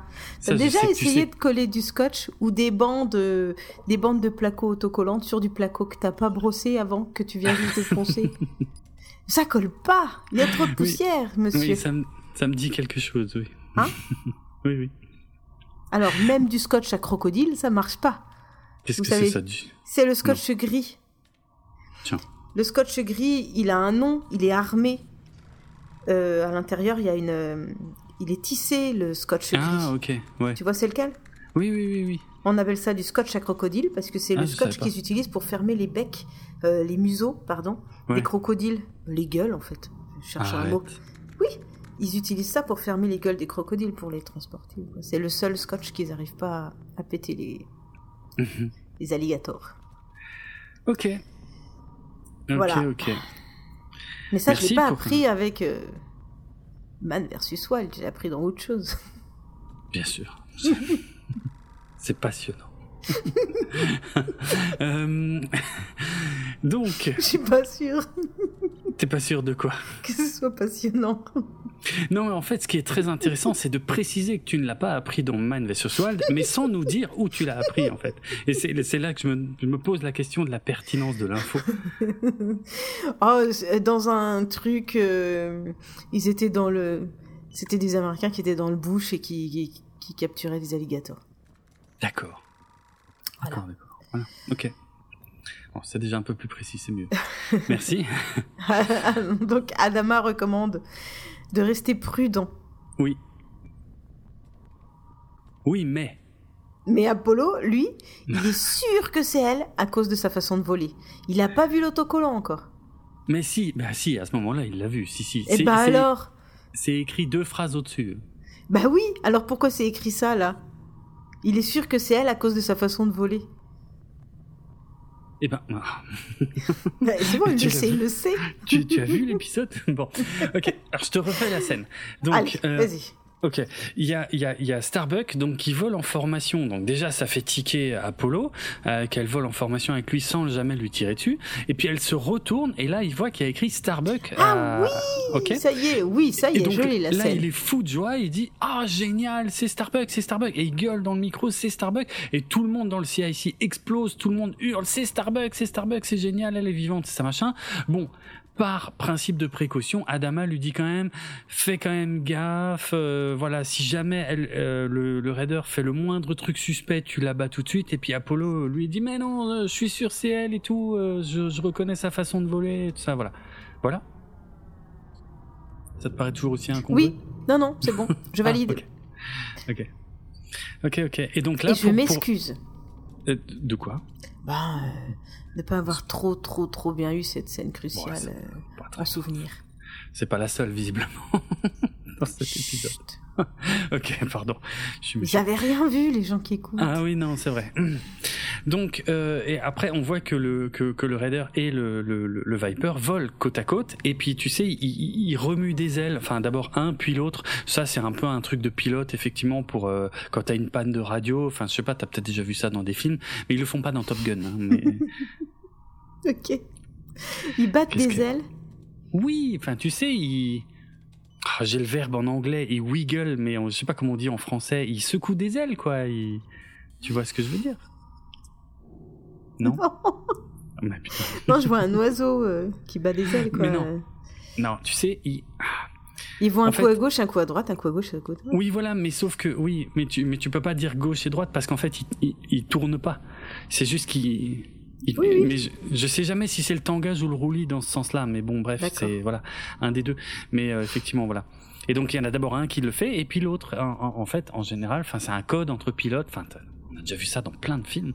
Euh, quand ils ont plus de radio, qu'ils n'arrivent pas à communiquer, c'est pour dire c'est bon, je suis avec toi, on s'est compris. Ah. Si un secoue et que l'autre secoue pas, ça veut dire on se comprend pas et peut-être qu'on n'est pas potes. Non? Ok, eh bien, tu m'apprends quelque chose. Ah non, non, je savais pas, vraiment. Ok, bah j'aurais peut-être dû faire une recherche. Mais en tout cas, moi j'ai le sentiment d'avoir déjà vu ça dans des films, dans des séries, et pas avec des vaisseaux spatiaux, hein, avec des avions, des avions de chasse par contre, souvent. En fait. Bref. Euh, voilà, et, là, ce petit mouvement des ailes, euh, eh ben, euh, ça pourrait être une référence au dernier épisode de la série euh, originale de la fin des années 70, où il y avait un peu un, scénario comme ça, où Starbuck et Apollo eh ben, revenaient sur le Galactica à bord d'un raider Cylon, et ils faisaient le même mouvement. Et ils étaient sur le point de se faire descendre par le Galactica, et par les Vipers jusqu'au moment où Boomer reconnaissait que c'était un mouvement qu'ils avaient dit qu'il ferait. Je crois que Starbuck lui avait dit qu'il ferait ça. Euh, il disait, il avait dit au cas où euh, on fait ça, euh, tirez pas, euh, c'est nous. Et, euh, et, Boomer le, voyait et, et, il disait à Adama non non stop stop stop c'est Starbuck et Apollo qui reviennent. Et c'est comme ça qu'il les reconnaissait. C'était aussi un code, voilà. Donc c'est peut-être une référence à ça. Mais ça, j'ai une anecdote là-dessus, je reviendrai après. Mais euh, par contre, oui. Euh, donc ce que tu mentionnais plus tôt, on a souvent demandé à Ronald D. et à David Icke à quel moment Starbuck elle a écrit son nom sous le Raider. Parce que c'est vrai que c'est bizarre, parce que elle a pas pu le faire avant de savoir qu'elle pouvait décoller avec le Raider. Donc, comme tu le soulignais bien, elle aurait d'abord rempli le truc d'oxygène pour ressortir, pour tout recommencer après. Enfin bref. Bon, la réponse de Ronald D. et David Icke a toujours été la même à cette question. C'est on s'en fout. voilà. ne cherchez pas, on s'en fout. L'intérêt, c'est que la scène marche, c'est qu'au moment où on voit l'inscription comme Apollo, on explose de joie. Ne vous posez pas trop de questions, ne vous posez donc pas tant de questions. Et pourquoi pas faire un podcast pour décortiquer les épisodes pendant qu'on y est? Arrêtez de vous poser toutes ces questions. Ça sert à rien. Non, mais la réponse, c'est ce qu'ils disent dans le commentaire audio. Hein. Ils disent notre réponse, c'est on s'en fout. Ouais, foutez-nous la paix, quoi. le raider est récupéré, Starbuck est emmené à l'infirmerie, elle pue la mort, elle propose à, Adama de lui donner un bain. Ah, ouais. Bon, enfin même, c'est creepy quand même. Elle propose à Apollo de lui donner un bain, pardon. Ah, c'est creepy de proposer à quelqu'un de donner un bain quand tu pues? Euh, je... ce, sont des adultes. Ouais. D'accord. Bon. Ok. Tu veux me donner un bain, Apollo? Ouais, c'est creepy. Adama, c'est encore pire. Euh, Oui, là, ce serait très bizarre. Adama vient la voir à l'infirmerie. Ouais. Il l'appelle par son prénom. C'est vrai. C'est chou. Mm. C'est un peu sa fille. Il lui fait un bisou sur le front. C'est vraiment Mm. sa fille. Elle pleure. Oh ils sont père et Mm. fils. Ils sont père et fille. C'est beau. Ouais. Bah, tu sais que moi, cette scène, elle me met les larmes aux yeux aussi à chaque fois. Hein. Je, je pleure avec eux.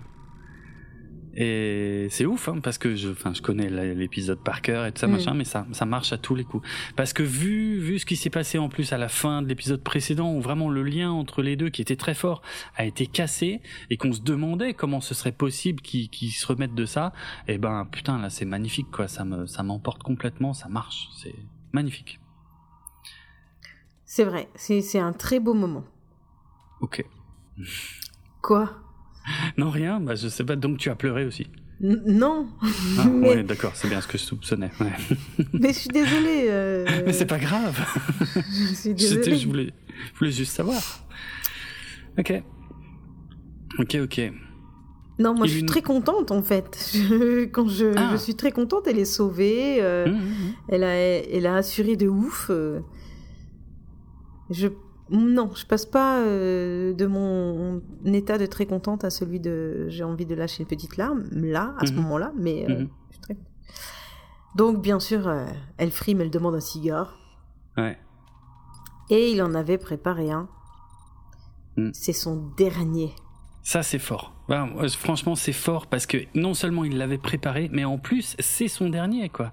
Et il lui offre. C'est, putain, c'est enfin, c'est symbolique, mais c'est, c'est magnifique. On l'a beaucoup vu fumer le cigare, Adama?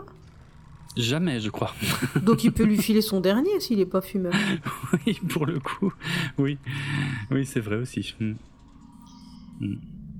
Il lui lâche la main et elle porte toujours l'alliance de Zach quand même. Ouais, hein. C'est assez fort, ça aussi. Alors c'est impressionnant, la scène est belle et tout. Bon, après, faut être honnête, il n'y a pas de suspense. On sait qu'ils vont pas faire mourir le personnage principal. Par contre, on sait pas par quelle pirouette ils vont réussir à la faire euh, euh, retourner sur le vaisseau. Et là, je ça. trouve que c'est quand même fort. Ouais, hein.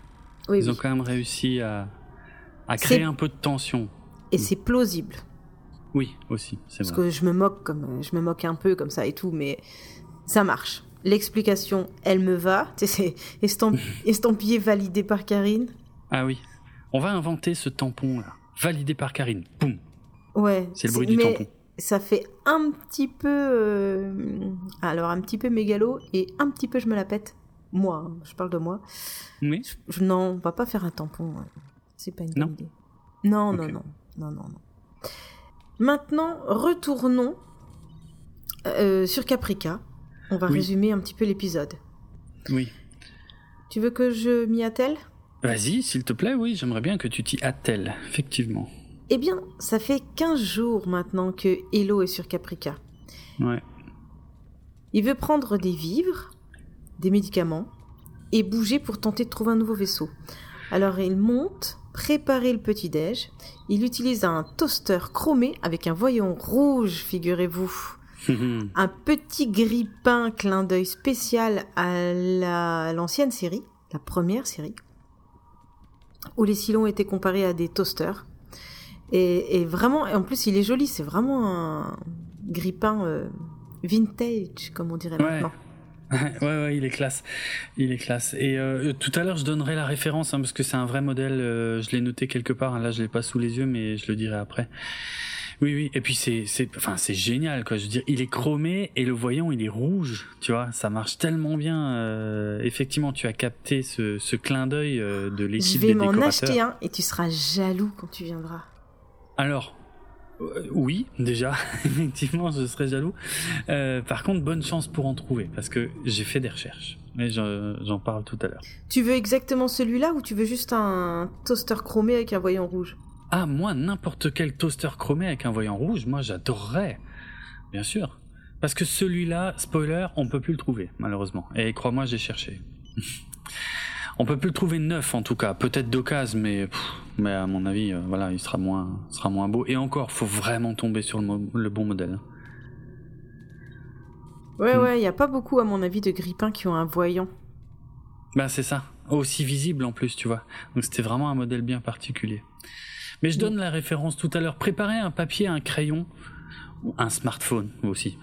Parce que genre tu vas pas l'écrire dans les notes.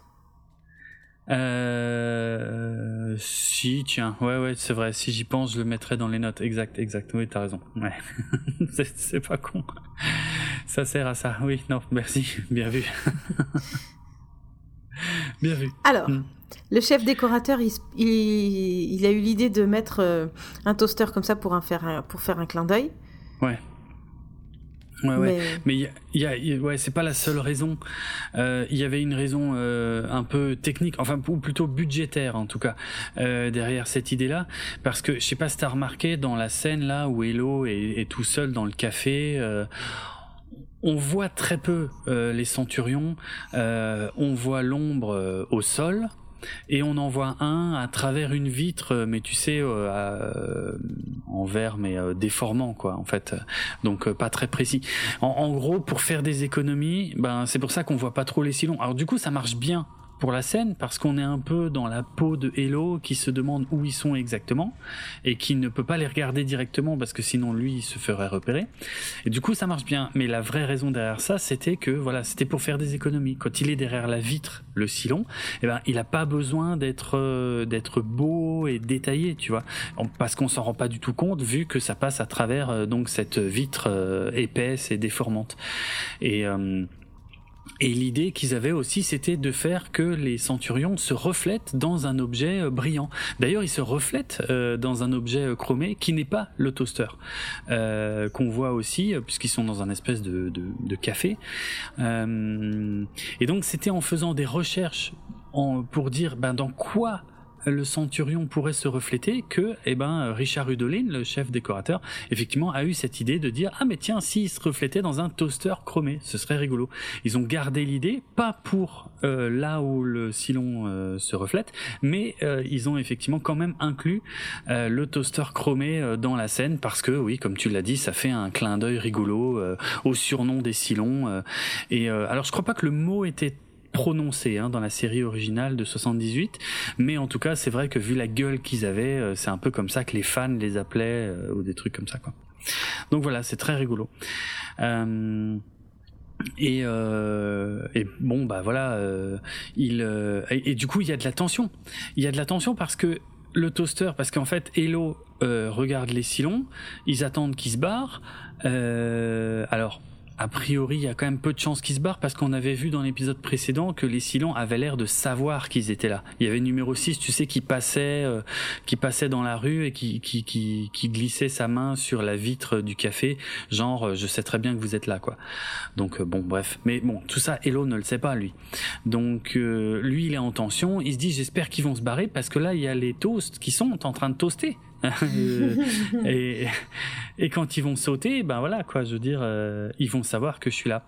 Et ben ce qui devait arriver arriva. Les, les toasts sautent juste au même moment. En plus, il y a Boomer qui arrive d'en bas et qui dit ah alors ce petit déj? Et là, euh, c'est parti pour la fusillade quoi. Euh, c'est une bonne scène, non? C'est, c'est rigolo. Enfin, ça marche bien. Ça marche bien. Mais ça marche trop bien, oui, oui. Hum ouais. Ok, c'est.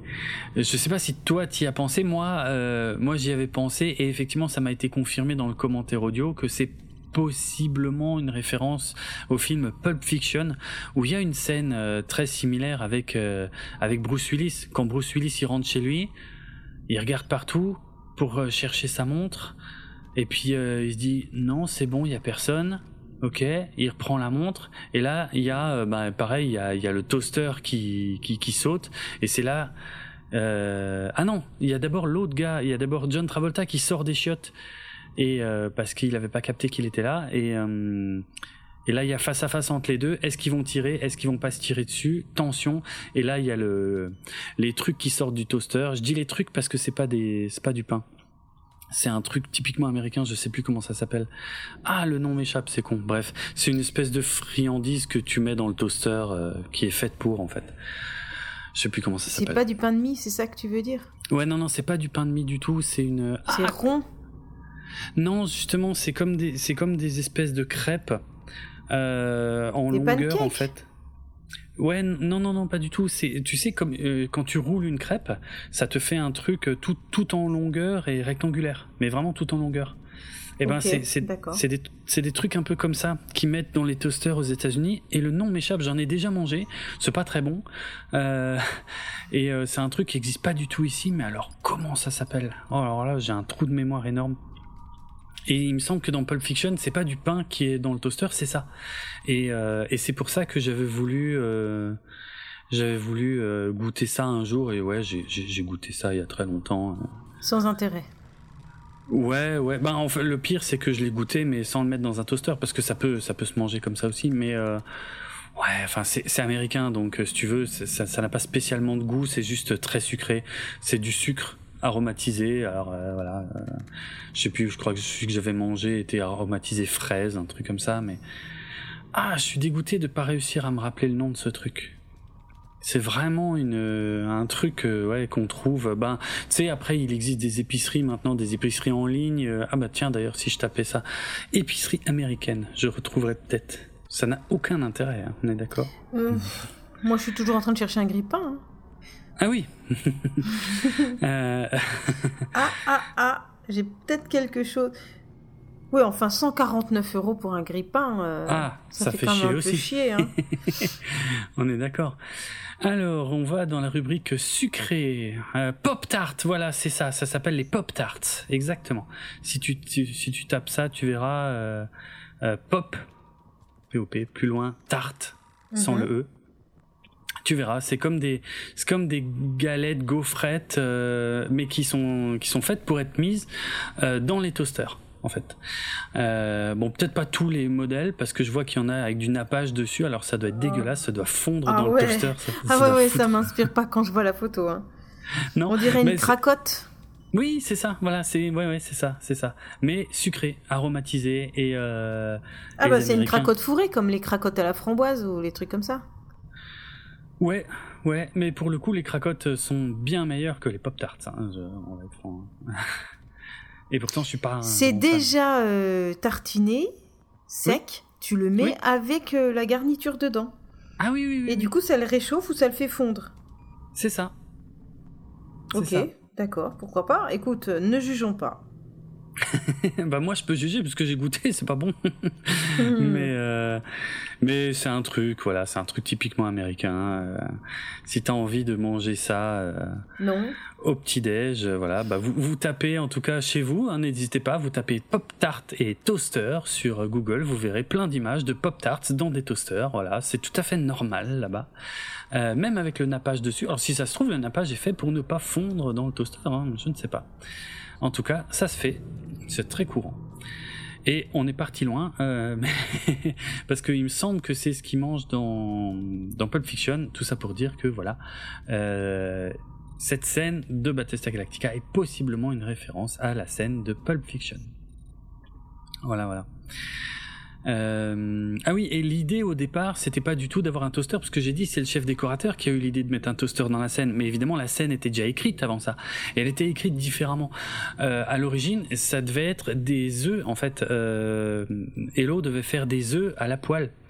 Euh, et, euh, et ben les œufs devaient commencer à brûler dans la poêle en fait et voilà et puis euh, bon voilà. Ils, ont admis que euh, l'idée du toaster qui saute était beaucoup beaucoup marchait vachement mieux que euh, que juste les, les œufs qui crament dans la poêle quoi donc voilà, et c'est une scène qui a qui a demandé énormément de montage parce que évidemment il y a euh, dès que euh, Boomer arrive dans la scène, il y a Hello qui se précipite sur les silons, il en abat un direct, il lui fait un trou dans la tête direct. Par contre l'autre, il a beaucoup plus de mal à, le descendre.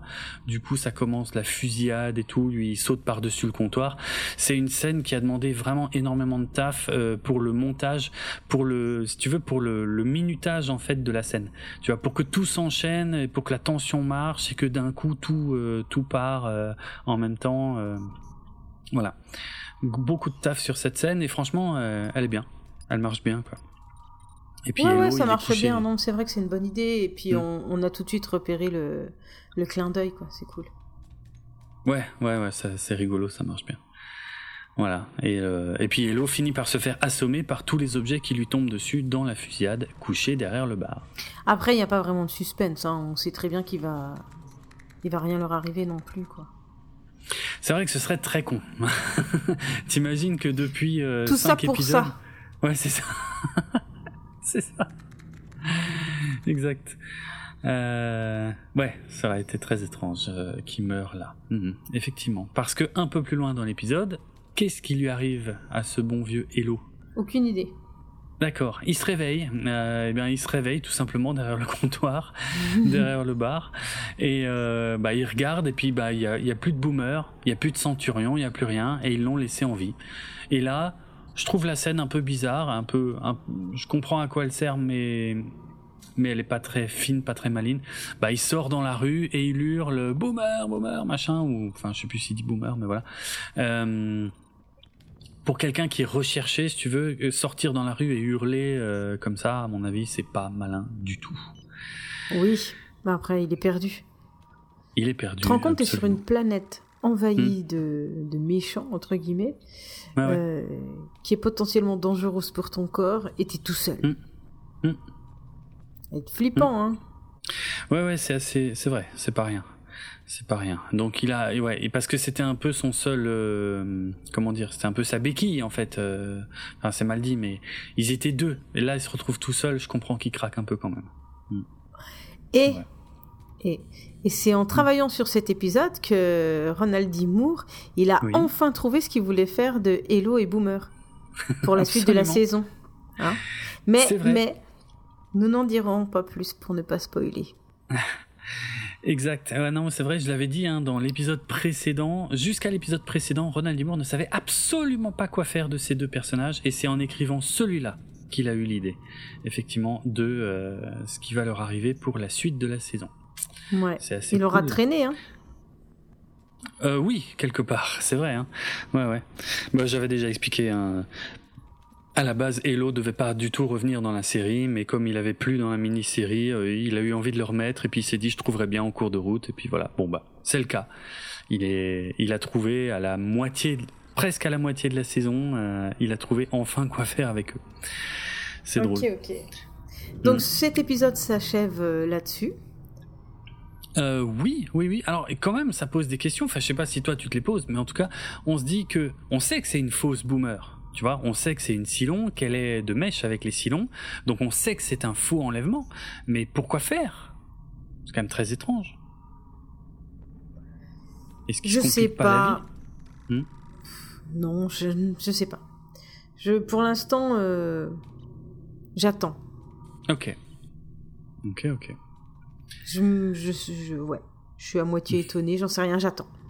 D'accord, d'accord. Oui, oui, de toute façon, on peut pas euh, conclure grand chose à ce stade-là. En fait, je suis aussi perdu que Hello. Ah ouais. Ouais, ça se tient. Voilà. Ça se tient. Je- Tu te demandes ce qu'on te veut, en fait. Oui. bah voilà, je, je ne sais pas. Ok, ok. Bon.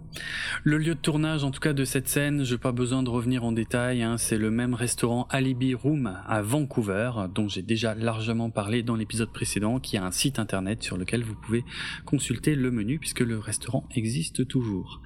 voilà, on en a fini avec cet épisode. Alors ça, c'était pas la vraie fin de l'épisode, hein, l'épisode se finissait euh, sur le Galactica, euh, avec euh, Starbuck dans son lit d'hôpital, hein, mais c'est parce qu'on le raconte pas dans l'ordre, c'est tout. Bref. Est-ce qu'il y a euh, des moments particulièrement marquants sur lesquels euh, voilà tu, tu souhaitais euh, je sais pas revenir mais ou alors juste mentionner? Ah, moi, c'est le fait que le vaisseau soit vivant, j'ai adoré. c'est vrai? Ah ouais à ce point? Ah ouais, j'ai Ah, cool. 36 questions qui viennent. ah ouais Mais alors, du coup, Hmm. est-ce qu'ils sont créés comme des humains? Alors, attends, Mhm. Vais, je vais formuler ma question autrement. Les Silons, comme numéro 6, sont créés Oui. comme des humains. Donc, Ça veut dire- théoriquement, ils ont les mêmes molécules que les humains. Ils sont faits de la même chose, mais quand même pas. mais pas tout à fait non plus Mais hein. pas tout à fait non plus. non Bon, j'ai toujours pas résolu ma, ma question de la reproduction. Mm, mm. Du coup, les vaisseaux. Oui. Est-ce qu'ils seraient faits avec les mêmes viscères, les mêmes corps, les mêmes chairs que les humains à l'intérieur? Probablement, puisqu'elle a pu respirer de l'air. Ça se tiendrait, hein, euh, ouais. Je sais pas. Du coup, est-ce qu'ils ont aussi un cerveau? Ou est-ce que ce sont des machines? Regarde, les silons euh, métalliques. Ils ont vraiment un cerveau ou ils ont un programme? Ah, a priori, ceux qui sont métalliques sont 100% métalliques. Mais j'avoue que hein. à, ce, stade de la série, c'est vrai qu'on pourrait aussi se dire que, tiens, ouais, ils ont peut-être un cerveau. C'est une théorie qui se tient, en tout cas, complètement. Complètement. C'est pas le cas. Donc est-ce que c'est une machine ou est-ce que c'est un être? Ah, le Raider Ouais. Ah bah c'est vraiment un mix des deux, hein, pour le coup. Hmm. Ouais, c'est ça. Hmm. Pas facile, hein, ouais. Mais du coup, si c'est la moitié d'un être et la moitié d'un robot, est-ce qu'on doit le considérer comme un robot si on l'attaque? Alors, c'est ce que... Alors, euh, tu vas m'expliquer ce que ça change, parce que qu'est-ce que ça change, du coup? Alors, bah, je sais rien, je cherche, mais... bah, voilà ce que ça change. S'il y a un, un raider qui t'attaque, hmm. on savait pas encore ce qu'il y avait dedans. Donc on pouvait imaginer qu'il y avait, euh, je sais pas, deux, trois sièges avec dedans des silons métalliques, par exemple. et c'était tous des robots, aussi bien les gens que le vaisseau. Là maintenant, on sait que dans la série originale. il est tout seul. Le, le, raider, il est tout seul. Euh, il est, il est, il est un tout. Ouais. Il n'est pas habité par un pilote. Hmm. C'est vrai. Voilà, je, ah, sais pas en fait. Ah non, parce qu'en fait, je, je sais pas quoi penser de, je sais pas quoi penser de ce truc. Donc il y aura, on verra jamais, par exemple, un num, on verra jamais un numéro 6 ou un boomer conduire un raider. Bah a priori non, effectivement, euh, ça paraît pas possible. Hmm. Donc moi je viens de découvrir que ce sont pas des vaisseaux, ce sont des êtres. Pour moi. C'est vrai. Voilà, c'est ça. J'en suis à là hmm. dans ma petite conclusion. Ok, ok, ouais, ouais peuvent-ils se reproduire? Ah, c'est euh, intéressant. Les raiders Ouais. Comment est-ce ah qu'ils se reproduiraient? Du coup, comment est-ce qu'ils ah, accoucheraient d'un nouveau raider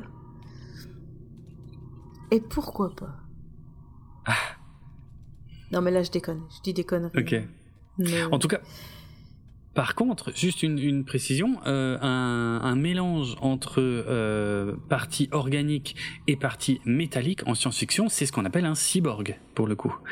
Là, un Raider Silon, on peut probablement le qualifier de cyborg, puisque mhm. c'est un mélange de matière cybernétique et organique. Ouais, c'est vrai. Donc, cyborg. Et est-ce que si...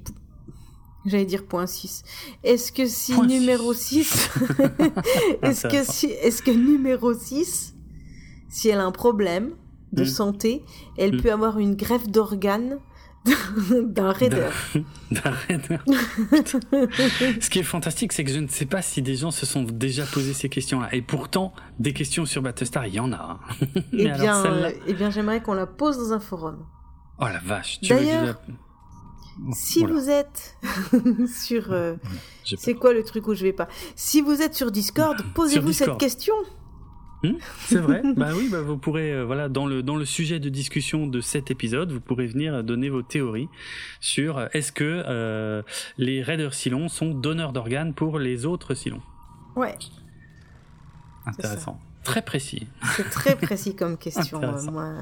Non, non, mais ce qui va me fait, ce qui me fait rire, c'est que je me pose, je, je, vais, je vais jusqu'au bout de ma question, des fois dans l'absurde. Hmm. Hein, J'en suis consciente, c'est hmm. pas grave, je, j'assume complètement parce que j'ai pas vu la suite.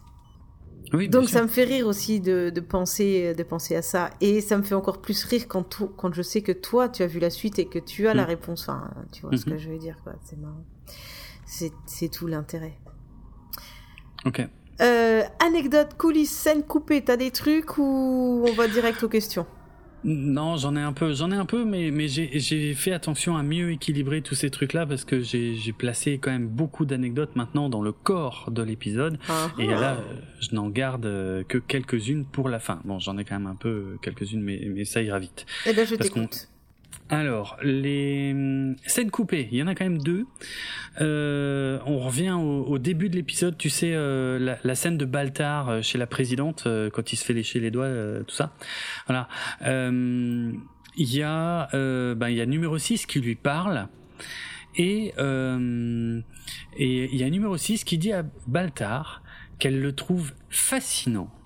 Parce qu'elle lui dit, alors que les Silons pourraient attaquer là à n'importe quel moment, lui, il est en train de se demander à quoi ressemblerait le sexe avec Laura Roslin.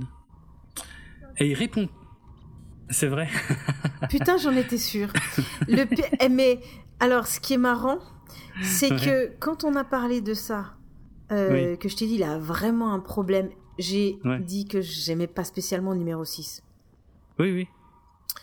Euh, problème avec la représentation de la femme, ça, ça, me pose un problème, mais je comprends le personnage. Et au moment hmm. là où on a parlé de Starbuck, est-ce que c'est une vraie blonde ou, quoi ouais, ouais. Dans un coin de ma tête, j'ai pas osé le dire. Je me suis dit, ça se trouve, il rêve aussi de se taper euh, la, présidente. Eh ben, eh ben, c'est visiblement le cas, mais ce n'est que dans la scène coupée ah, mais parce quel que vieux quand. chien. quand, quand numéro 6 dit ça à Baltar, il répond pas, il la regarde avec un grand sourire et puis après il continue de sourire en regardant Laura Roslin. Voilà, voilà. Ça confirme tes théories euh, au sujet de ce mec. Euh, et autre scène coupée, c'est tout à la fin de l'épisode, euh, quand Adama va voir Starbuck à l'infirmerie. Eh bien, ce qu'on n'a pas vu dans l'épisode, c'est que sur le chemin de Starbuck, il croise le docteur Cottle sais, je l'adore, le docteur euh, du Galactica. Eh ben, il est en train de fumer, le docteur Cottle, euh, dans un couloir, pendant qu'il est en train de regarder une radio d'un cerveau.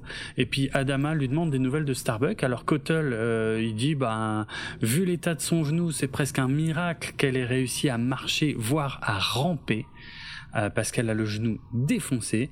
Et et Adama euh, dit à Cottle, ok, pour l'instant, je veux pas qu'on lui dise qu'elle pourra pas repiloter tout de suite. Et Dr Cottle lui dit, ok, bah bonne chance avec ça. Et effectivement, après dans la scène, euh, je crois que Starbuck lui demande si son genou euh, c'est moche ou machin, et Adama esquive un peu la question. Euh, il lui répond pas franchement, mais en fait lui il le sait déjà que son genou est foutu, ou en tout cas très abîmé. Voilà, mais ça, on en reparlera dans les épisodes suivants. Euh, alors, quelques détails supplémentaires que j'ai appris dans le commentaire audio, mais dont j'ai pas encore parlé. Donc, la première ébauche de ce scénario, de cet épisode, en fait, avait été écrite par les scénaristes de l'épisode précédent. Ça, j'en ai quand même un tout petit peu parlé. C'était David Waddle et Bradley Thompson. Donc, c'est eux qui avaient posé les grandes lignes de l'épisode précédent, parce que je rappelle, enfin, de cet épisode, en écrivant l'épisode précédent, parce que je rappelle que ce sont deux épisodes qui se suivent. Et effectivement, Ronald Dimour, quand il avait lu les petites idées qu'ils avaient mis, il était tout excité et il trouvait que c'était le meilleur épisode de la saison. Euh, et euh, voilà, et ils ont tous tellement aimé euh, travailler sur cet épisode que c'est un peu devenu une base de travail pour le reste de la saison. voilà, sur la façon d'articuler les choses avec pourtant une fin dont on se doute. Donc, je l'avais dit, le, réalisateur de cet épisode, lui, a surtout travaillé au cinéma, euh, et c'était une de ses premières expériences sur une série. Euh, il avait juste fait un épisode de la série Disparition, qui était une série produite par Steven Spielberg. Donc, il continuait de bosser euh, sur des trucs de Spielberg. Voilà. Mais donc, techniquement, là, c'était sa deuxième expérience sur une série, et et vraiment, les producteurs trouvent que c'est l'un des épisodes les mieux réalisés de la saison. Donc, je l'ai déjà dit, moi, je suis d'accord avec eux. Contrairement à Michael Reimer qui avait réalisé la mini-série et le premier épisode où il y avait beaucoup d'improvisation où, ils amélioraient quelque part le script à la volée en le tournant là il y avait aucune improvisation euh, sur le plateau tout était storyboardé tout était euh, écrit euh, vraiment comme au cinéma en fait vraiment une méthode comme au cinéma voilà. Ronald Dimour, évidemment, avait envie de jouer avec le concept, hein, de, de, de, dire oui, il faut qu'on laisse personne derrière, euh, euh, mais comme je le disais tout à l'heure, euh, c'est pas ça le vrai thème de l'épisode. Le vrai thème de l'épisode, c'est si on poussait ce concept en allant trop loin, tu vois, en faisant en sorte que les personnages principaux commencent à déconner en fait euh, et à mettre tout le monde en danger. Donc euh, voilà, euh, il trouvait ça intéressant de faire en sorte que ce soit Adama qui, qui fasse euh, de la merde, parce que l'acteur le joue bien et que c'est surtout en fait avec les réactions de toutes les personnes autour de lui. Donc quand on voit Gaeta ou Tai qui sont surpris ou même la présidente, ben c'est ça qui nous fait réaliser que qui, qui fait de la merde en fait, parce que lui il est tellement droit dans ses bottes que euh, sur le moment on se dit ben non il a raison, c'est Starbucks quand même. Donc voilà, c'était c'est très finement joué, tu vois, pour euh, pour créer du décalage et pour quand même nous montrer qu'il est en train de faire de la merde. Euh, Ronald D. voulait montrer des limites aussi techniques et humaines du Galactica et de la flotte parce qu'il dit que dans Star Trek, ça aurait été vachement plus simple. Dans Star Trek, ils auraient juste utilisé les capteurs magiques de l'Enterprise, ils auraient localisé Starbucks sur la planète en un rien de temps et ils l'auraient téléporté sur l'Enterprise. Euh, et voilà. Et ou alors, ils auraient dû passer énormément de temps dans l'épisode à expliquer pourquoi l'atmosphère de la planète perturbait les scanners de l'Enterprise en utilisant plein de mots euh, euh, plus ou moins scientifiques et plus ou moins inventés qui auraient pris énormément de place dans le récit. Voilà, c'est comme ça que ça se passait sur Star Trek quand il bossait euh, sur Star Trek. Mais là, il a eu envie de faire tout le contraire, de dire bah non, en fait, c'est juste on peut pas. Euh, on va faire un truc qu'on fait jamais en science-fiction. On peut utiliser aucun instrument et on a des pilotes qui, sont obligés de chercher euh, à, la vue, quoi, à l'œil. Euh, et voilà, et qu'on parle de ce que ça coûte en carburant, alors que c'est des choses dont on parle jamais dans les séries de science-fiction. Voilà, il a fait tout le contraire, et c'est ça qui fait un peu l'originalité de cet épisode. Évidemment, L'une des idées de départ aussi de cet épisode, c'était qu'on voit Roselyne qui débute en tant que présidente et que pourtant, même si elle est techniquement débutante à ce poste, c'est elle la plus rationnelle de tous. Bon, c'est pas tout à fait vrai que c'est la seule qui est rationnelle, puisque le colonel Tai aussi est, rationnel. bref. Voilà, euh, quelques autres euh, remarques et anecdotes. Alors, euh, comme je l'avais dit, cet épisode ressemble au dernier épisode, comment dire, du... Alors cette fois, pas de la série originale, mais du spin-off Galactica 1980 où Starbuck était abattu par les Silons et il se crachait sur une planète désertique et il se retrouvait tout seul avec un Silon qu'il avait reconstruit et il utilisait des pièces d'un Raider Silon pour se reconstruire un nouveau vaisseau. Voilà ça ressemble quand même pas mal à ça. Et eh ben, ce qui est marrant, c'est que la scénariste Carla Robinson, euh, eh ben, elle connaissait pas cet épisode, elle l'avait jamais vu. Elle l'avait jamais vu, mais euh, par contre, euh, les idées en fait principales euh, ne venaient pas d'elle, venaient de euh, ben, Weddle et Thompson, comme je l'ai dit avant, les scénaristes de l'épisode précédent. Donc eux l'avaient peut-être vu et eux avaient peut-être fait ce lien. Euh, voilà. Euh, il est également possible que cet épisode, euh, que cette histoire hein, soit euh, un hommage ou une référence à la série originale Star Trek, parce que dans la série originale Star Trek, le 16e épisode de la série originale Star Trek s'appelait Galilée ne répond plus. Et dans cet épisode, on avait McCoy, Spock et Scotty et, quelques autres membres d'équipage qui faisaient un atterrissage d'urgence avec leur navette sur une planète. Du coup, le capitaine Kirk dans l'Enterprise, il se détournait de sa mission pour tenter de les retrouver, mais il était obligé d'abandonner les recherches à la fin de l'épisode, juste au moment où les autres avaient trouvé un moyen de refaire fonctionner la navette pour quitter la planète et rejoindre l'Enterprise. C'est vraiment le même équilibre et c'est peut-être fait exprès. Le toaster, j'en ai parlé, euh, donc euh, voilà, c'est le moment où je vais donner euh, le modèle. Le toaster, alors il est très légèrement modifié quand même pour la série, mais c'est un Magimix référence 11062. Voilà, voilà, vous pouvez vous amuser à chercher, euh, je sais pas, sur eBay, hein, le Magimix 11062. C'est celui-là, c'est celui qu'on voit dans cet épisode. Euh, il a également été vendu sous une autre marque, la marque Dualit, D-U-A-L-I-T.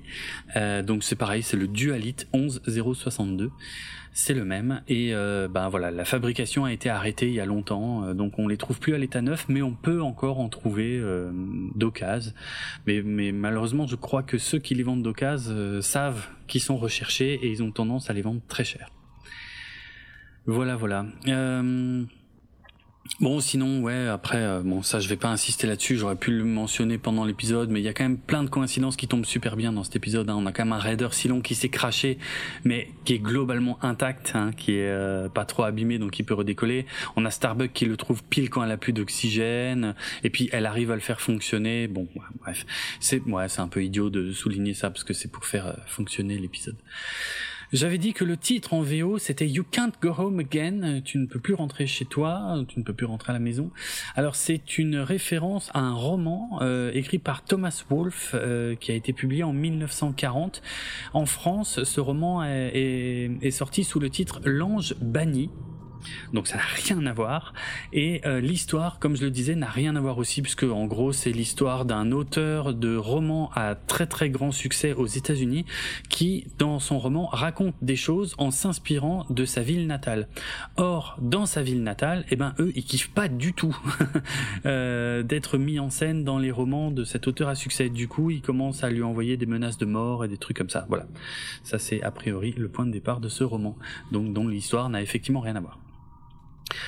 Euh, cet épisode ne passe pas le test de Bechdel. On n'a aucun personnage féminin identifié qui parle à un autre personnage féminin identifié. À aucun moment. Bon, voilà.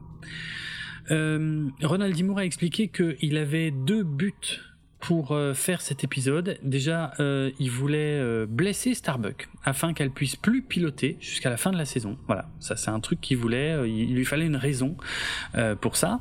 Et il voulait aussi que les coloniaux disposent d'un raider Silon taille réelle. Et donc voilà, euh, cet épisode sert ces deux buts-là. Et dans la Bible de la série, alors la Bible de la série, je serai amené à en reparler dans, des épisodes historica. Hein, la Bible de la série, c'est un document qui a été écrit par Ronald D. Moore qui, qui, qui raconte beaucoup, beaucoup, beaucoup, beaucoup de choses sur l'univers, les technologies, les personnages, et qui sert de base de travail aux scénaristes et dont tous les éléments ne sont pas forcément révélés dans la série, mais ça, euh, voilà, ça sert. Euh, en fait, il, invente par exemple un passé pour tous les personnages, même si ce passé n'est pas expliqué dans la série. Euh, eux, les scénaristes, eux, peuvent peuvent aller piocher dedans et, ça leur donne de la consistance au personnage. Et eh ben il, faut, savoir que dans la Bible de la série, euh, Ronald D. Moore avait écrit que Starbuck avait déjà eu une blessure au genou dans sa jeunesse et, euh, que ça l'avait forcé à repenser sa carrière euh, qui était destinée au sport à l'origine. Et donc il a voulu faire exprès que le personnage revive quelque chose de similaire pour la deuxième fois de sa vie. Donc c'est techniquement la deuxième fois que Starbuck dans sa vie s'éclate le genou. Et euh, voilà, c'est intéressant euh, parce que du coup ça ça ça ça, construit aussi le personnage d'une certaine manière. Et c'est doublement intéressant parce que Katie Sackhoff, l'interprète de Starbuck, a, a, eu un parcours similaire dans sa jeunesse. Elle, elle, elle devait aussi euh, faire du sport et elle avait dû abandonner sa carrière dans le sport à cause d'une blessure au genou droit. Et c'est pour ça qu'elle est devenue actrice. Ça, je l'avais déjà raconté. Euh, l'intérieur du Raider Silon a été spécifiquement dessiné pour que l'actrice puisse s'y tenir. Alors bon, dit comme ça, ça peut paraître logique, mais euh, c'est vrai qu'il faut il faut voir les dessins en fait. Ils ont vraiment euh, conçu le truc pour qu'elle puisse s'allonger vraiment tout en longueur à l'intérieur et que ça marche bien quoi. Qu'elle puisse actionner des trucs avec ses pieds, tenir des trucs dans ses mains. Voilà, ça a vraiment été conçu pour que pour que pour que ça fonctionne quoi. Bref. Euh, ça a été l'un des épisodes les plus difficiles à tourner pour Katie Sackhoff, dont je parlais à l'instant, l'interprète de Starbuck, euh, dans la saison 1 en tout cas. Euh, ça a été très dur pour elle parce que dans sa combinaison, alors déjà la combinaison elle pesait lourd, et il faisait une chaleur dingue et elle transpirait, elle transpirait, elle transpirait dans la combi. Et du coup, sur la planète, il soufflait de l'air froid pour simuler le brouillard euh, sur la planète, tu vois, sur la surface. Du coup, elle, elle avait chaud, mais elle a été entourée de froid. Du coup. Euh, bref, elle a pris un coup de froid elle a été très malade et, quand elle a dû tourner les scènes où elle est dans le raider, euh, eh ben elle était vraiment malade. Donc on la voit transpirer, euh, un peu palote et tout ça machin, mais en fait elle était vraiment malade. Mais du coup ça rend bien à l'écran. Euh, par contre, ce qui est vachement moins cool pour elle, c'est qu'elle a vomi plusieurs fois euh, à l'intérieur du, du raider. D'une part parce qu'elle était malade et probablement aussi à cause de l'odeur de la viande dont on parlait tout à l'heure. Donc voilà, ça c'est c'est assez ouf d'aller jusque-là.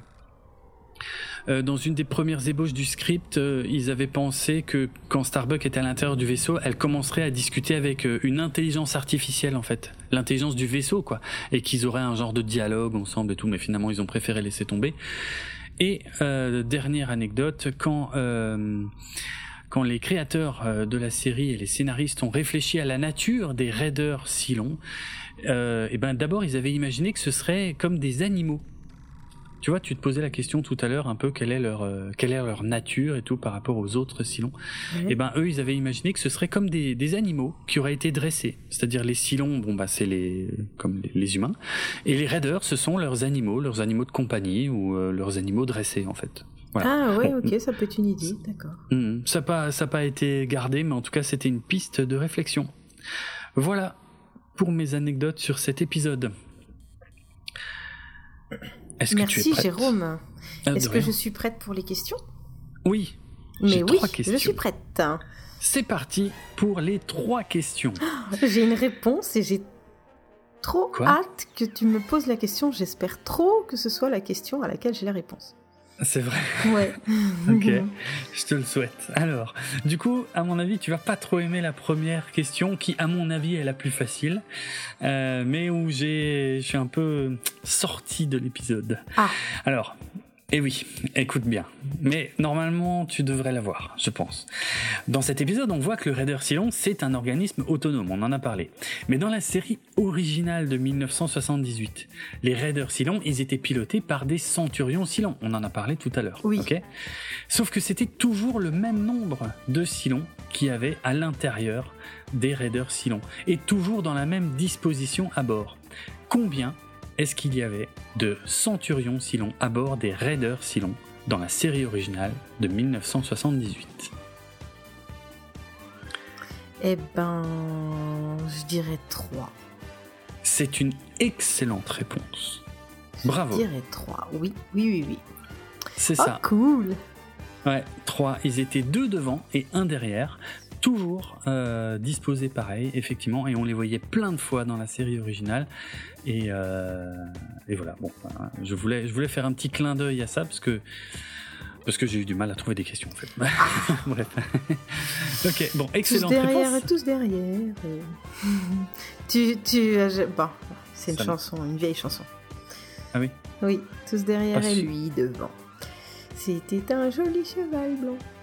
Ah. Ouais. Ah oui, si, ça me dit quelque chose, ça. Oui, ça, oui, je ça y est. Si, si, ça. Ouais, ouais, oui, oui. D'accord. Donc il y en avait deux Mm. derrière et un devant. C'est le contraire. Mais Il y en avait deux euh, devant et un derrière. Voilà. D'accord. bon, bah, la chanson va pas avec. Ah merde, ah oui, ok. ok, bon bah du coup, euh, on passe à la deuxième question. Oui, je t'écoute. Très bien. Alors, celle-là elle est un peu vache, mais faisable, j'espère.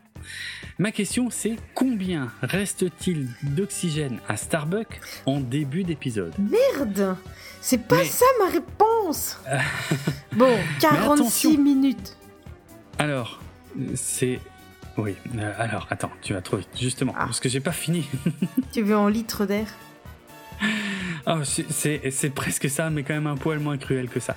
Effectivement, euh, ma question, c'est pas en temps, mais en proportion. Parce qu'en fait, à un moment, on voit un gros plan sur, sur son manomètre Ah. et, on- et l'aiguille est exactement sur une, pro- sur une proportion bien précise. Et voilà, je me suis dit, tu Elle t'attends saura probablement pas. Ah non. Elle saura pas, la petite Karine. pas, elle saura pas, mais en tout cas, oui, c'est marqué euh, 46 heures. Alors, je crois que c'est marqué 46 heures, hein, pas, pas, pas 46 minutes. Euh, mais. Euh, Trois quarts du. Trois quarts. Elle en est à trois quarts d'oxygène. Et même, je dirais même, c'est même pas tout à fait trois quarts, c'est l'aiguille, elle est un peu plus qu'à trois quarts. Alors, vu la précision de la réponse. Elle est pas à 45. Elle est à Oh la 46. Je soupçonne. Non. Non, j'ai même pas dit la Non. phrase et t'as dé- et t'as déjà dit non. Bon, alors, je n'irai pas au bout de la phrase pour que tu gardes euh, ta dignité. Euh, ok, Bah, c'est une réponse extrêmement précise et particulièrement juste. Je te félicite. Deux points. On va passer maintenant à la troisième et dernière question qui est la plus difficile, je crois. Oui. Alors, t'as l'air prête Mais j'attends cette question et elle va pas y être. Je donnerai quand même cette réponse. Ok, alors, est-ce que tu peux m'indiquer quels sont les quatre contrôles de base pour piloter un engin volant? C'est mentionné par Starbuck dans l'épisode. Alors, Et ça, je m'étais dit que je pouvais pas le louper. attends. je rêve. D'abord, Je rêve. d'abord, je tiens quand même Oui. Oui. Ah. À donner ta réponse. à donner ma réponse. Alors, qu'est-ce que ça Et je dois de- de- deviner la question comme au Géopardy? Non, Non. Ce serait drôle. 47 598.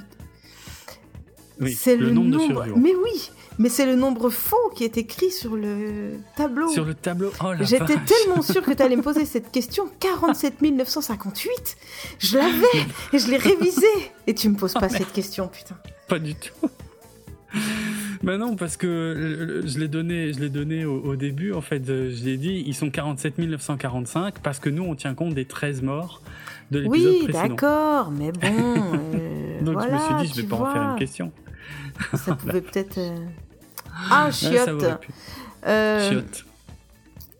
Donc t'as noté ça, mais t'as pas noté les quatre contrôles. Mais non, puis en plus, ce qui m'énerve, c'est que j'en ai parlé.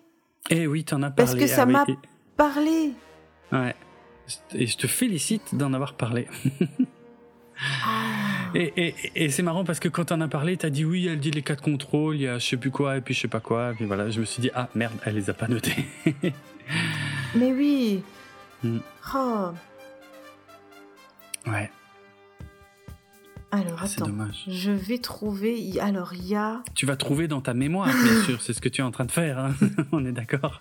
Tu es en train de chercher parce que tu le sais quelque part, mais euh, tu es en train de, de- de rassembler tes idées euh, pour retrouver ces quatre mots, ces quatre contrôles de base. On est, d'accord. Si on réfléchit bien, euh, euh, ça marche pour les avions aussi. hein. Euh, Il y a euh, il faut quatre contrôles. Voilà. Il y a, parce qu'il y a, trois façons de diriger, euh, on va dire, l'appareil, plus euh, ben, le fait de mettre les gaz ou pas, qui est, le quatrième contrôle. Est-ce que tu peux me donner ces quatre mots tels qu'ils sont Euh... Je peux continuer à broder un peu si tu veux. Bientôt. Par contre. Bientôt, donc, Par contre, on peut Euh. poser une question bien plus intéressante. Quand elle est en train Tiens. de euh, trifouiller à l'intérieur, est-ce que tu sais ce qui lui reste exactement comme air sur son manomètre? Euh, bah, je crois qu'il en reste plus. On dit les genre empty, un truc comme ça, non? Non, non, il y a un petit peu moins d'un quart. Ah, alors c'est au début ça, d'accord, ok. D'accord, bravo, merci pour cette question.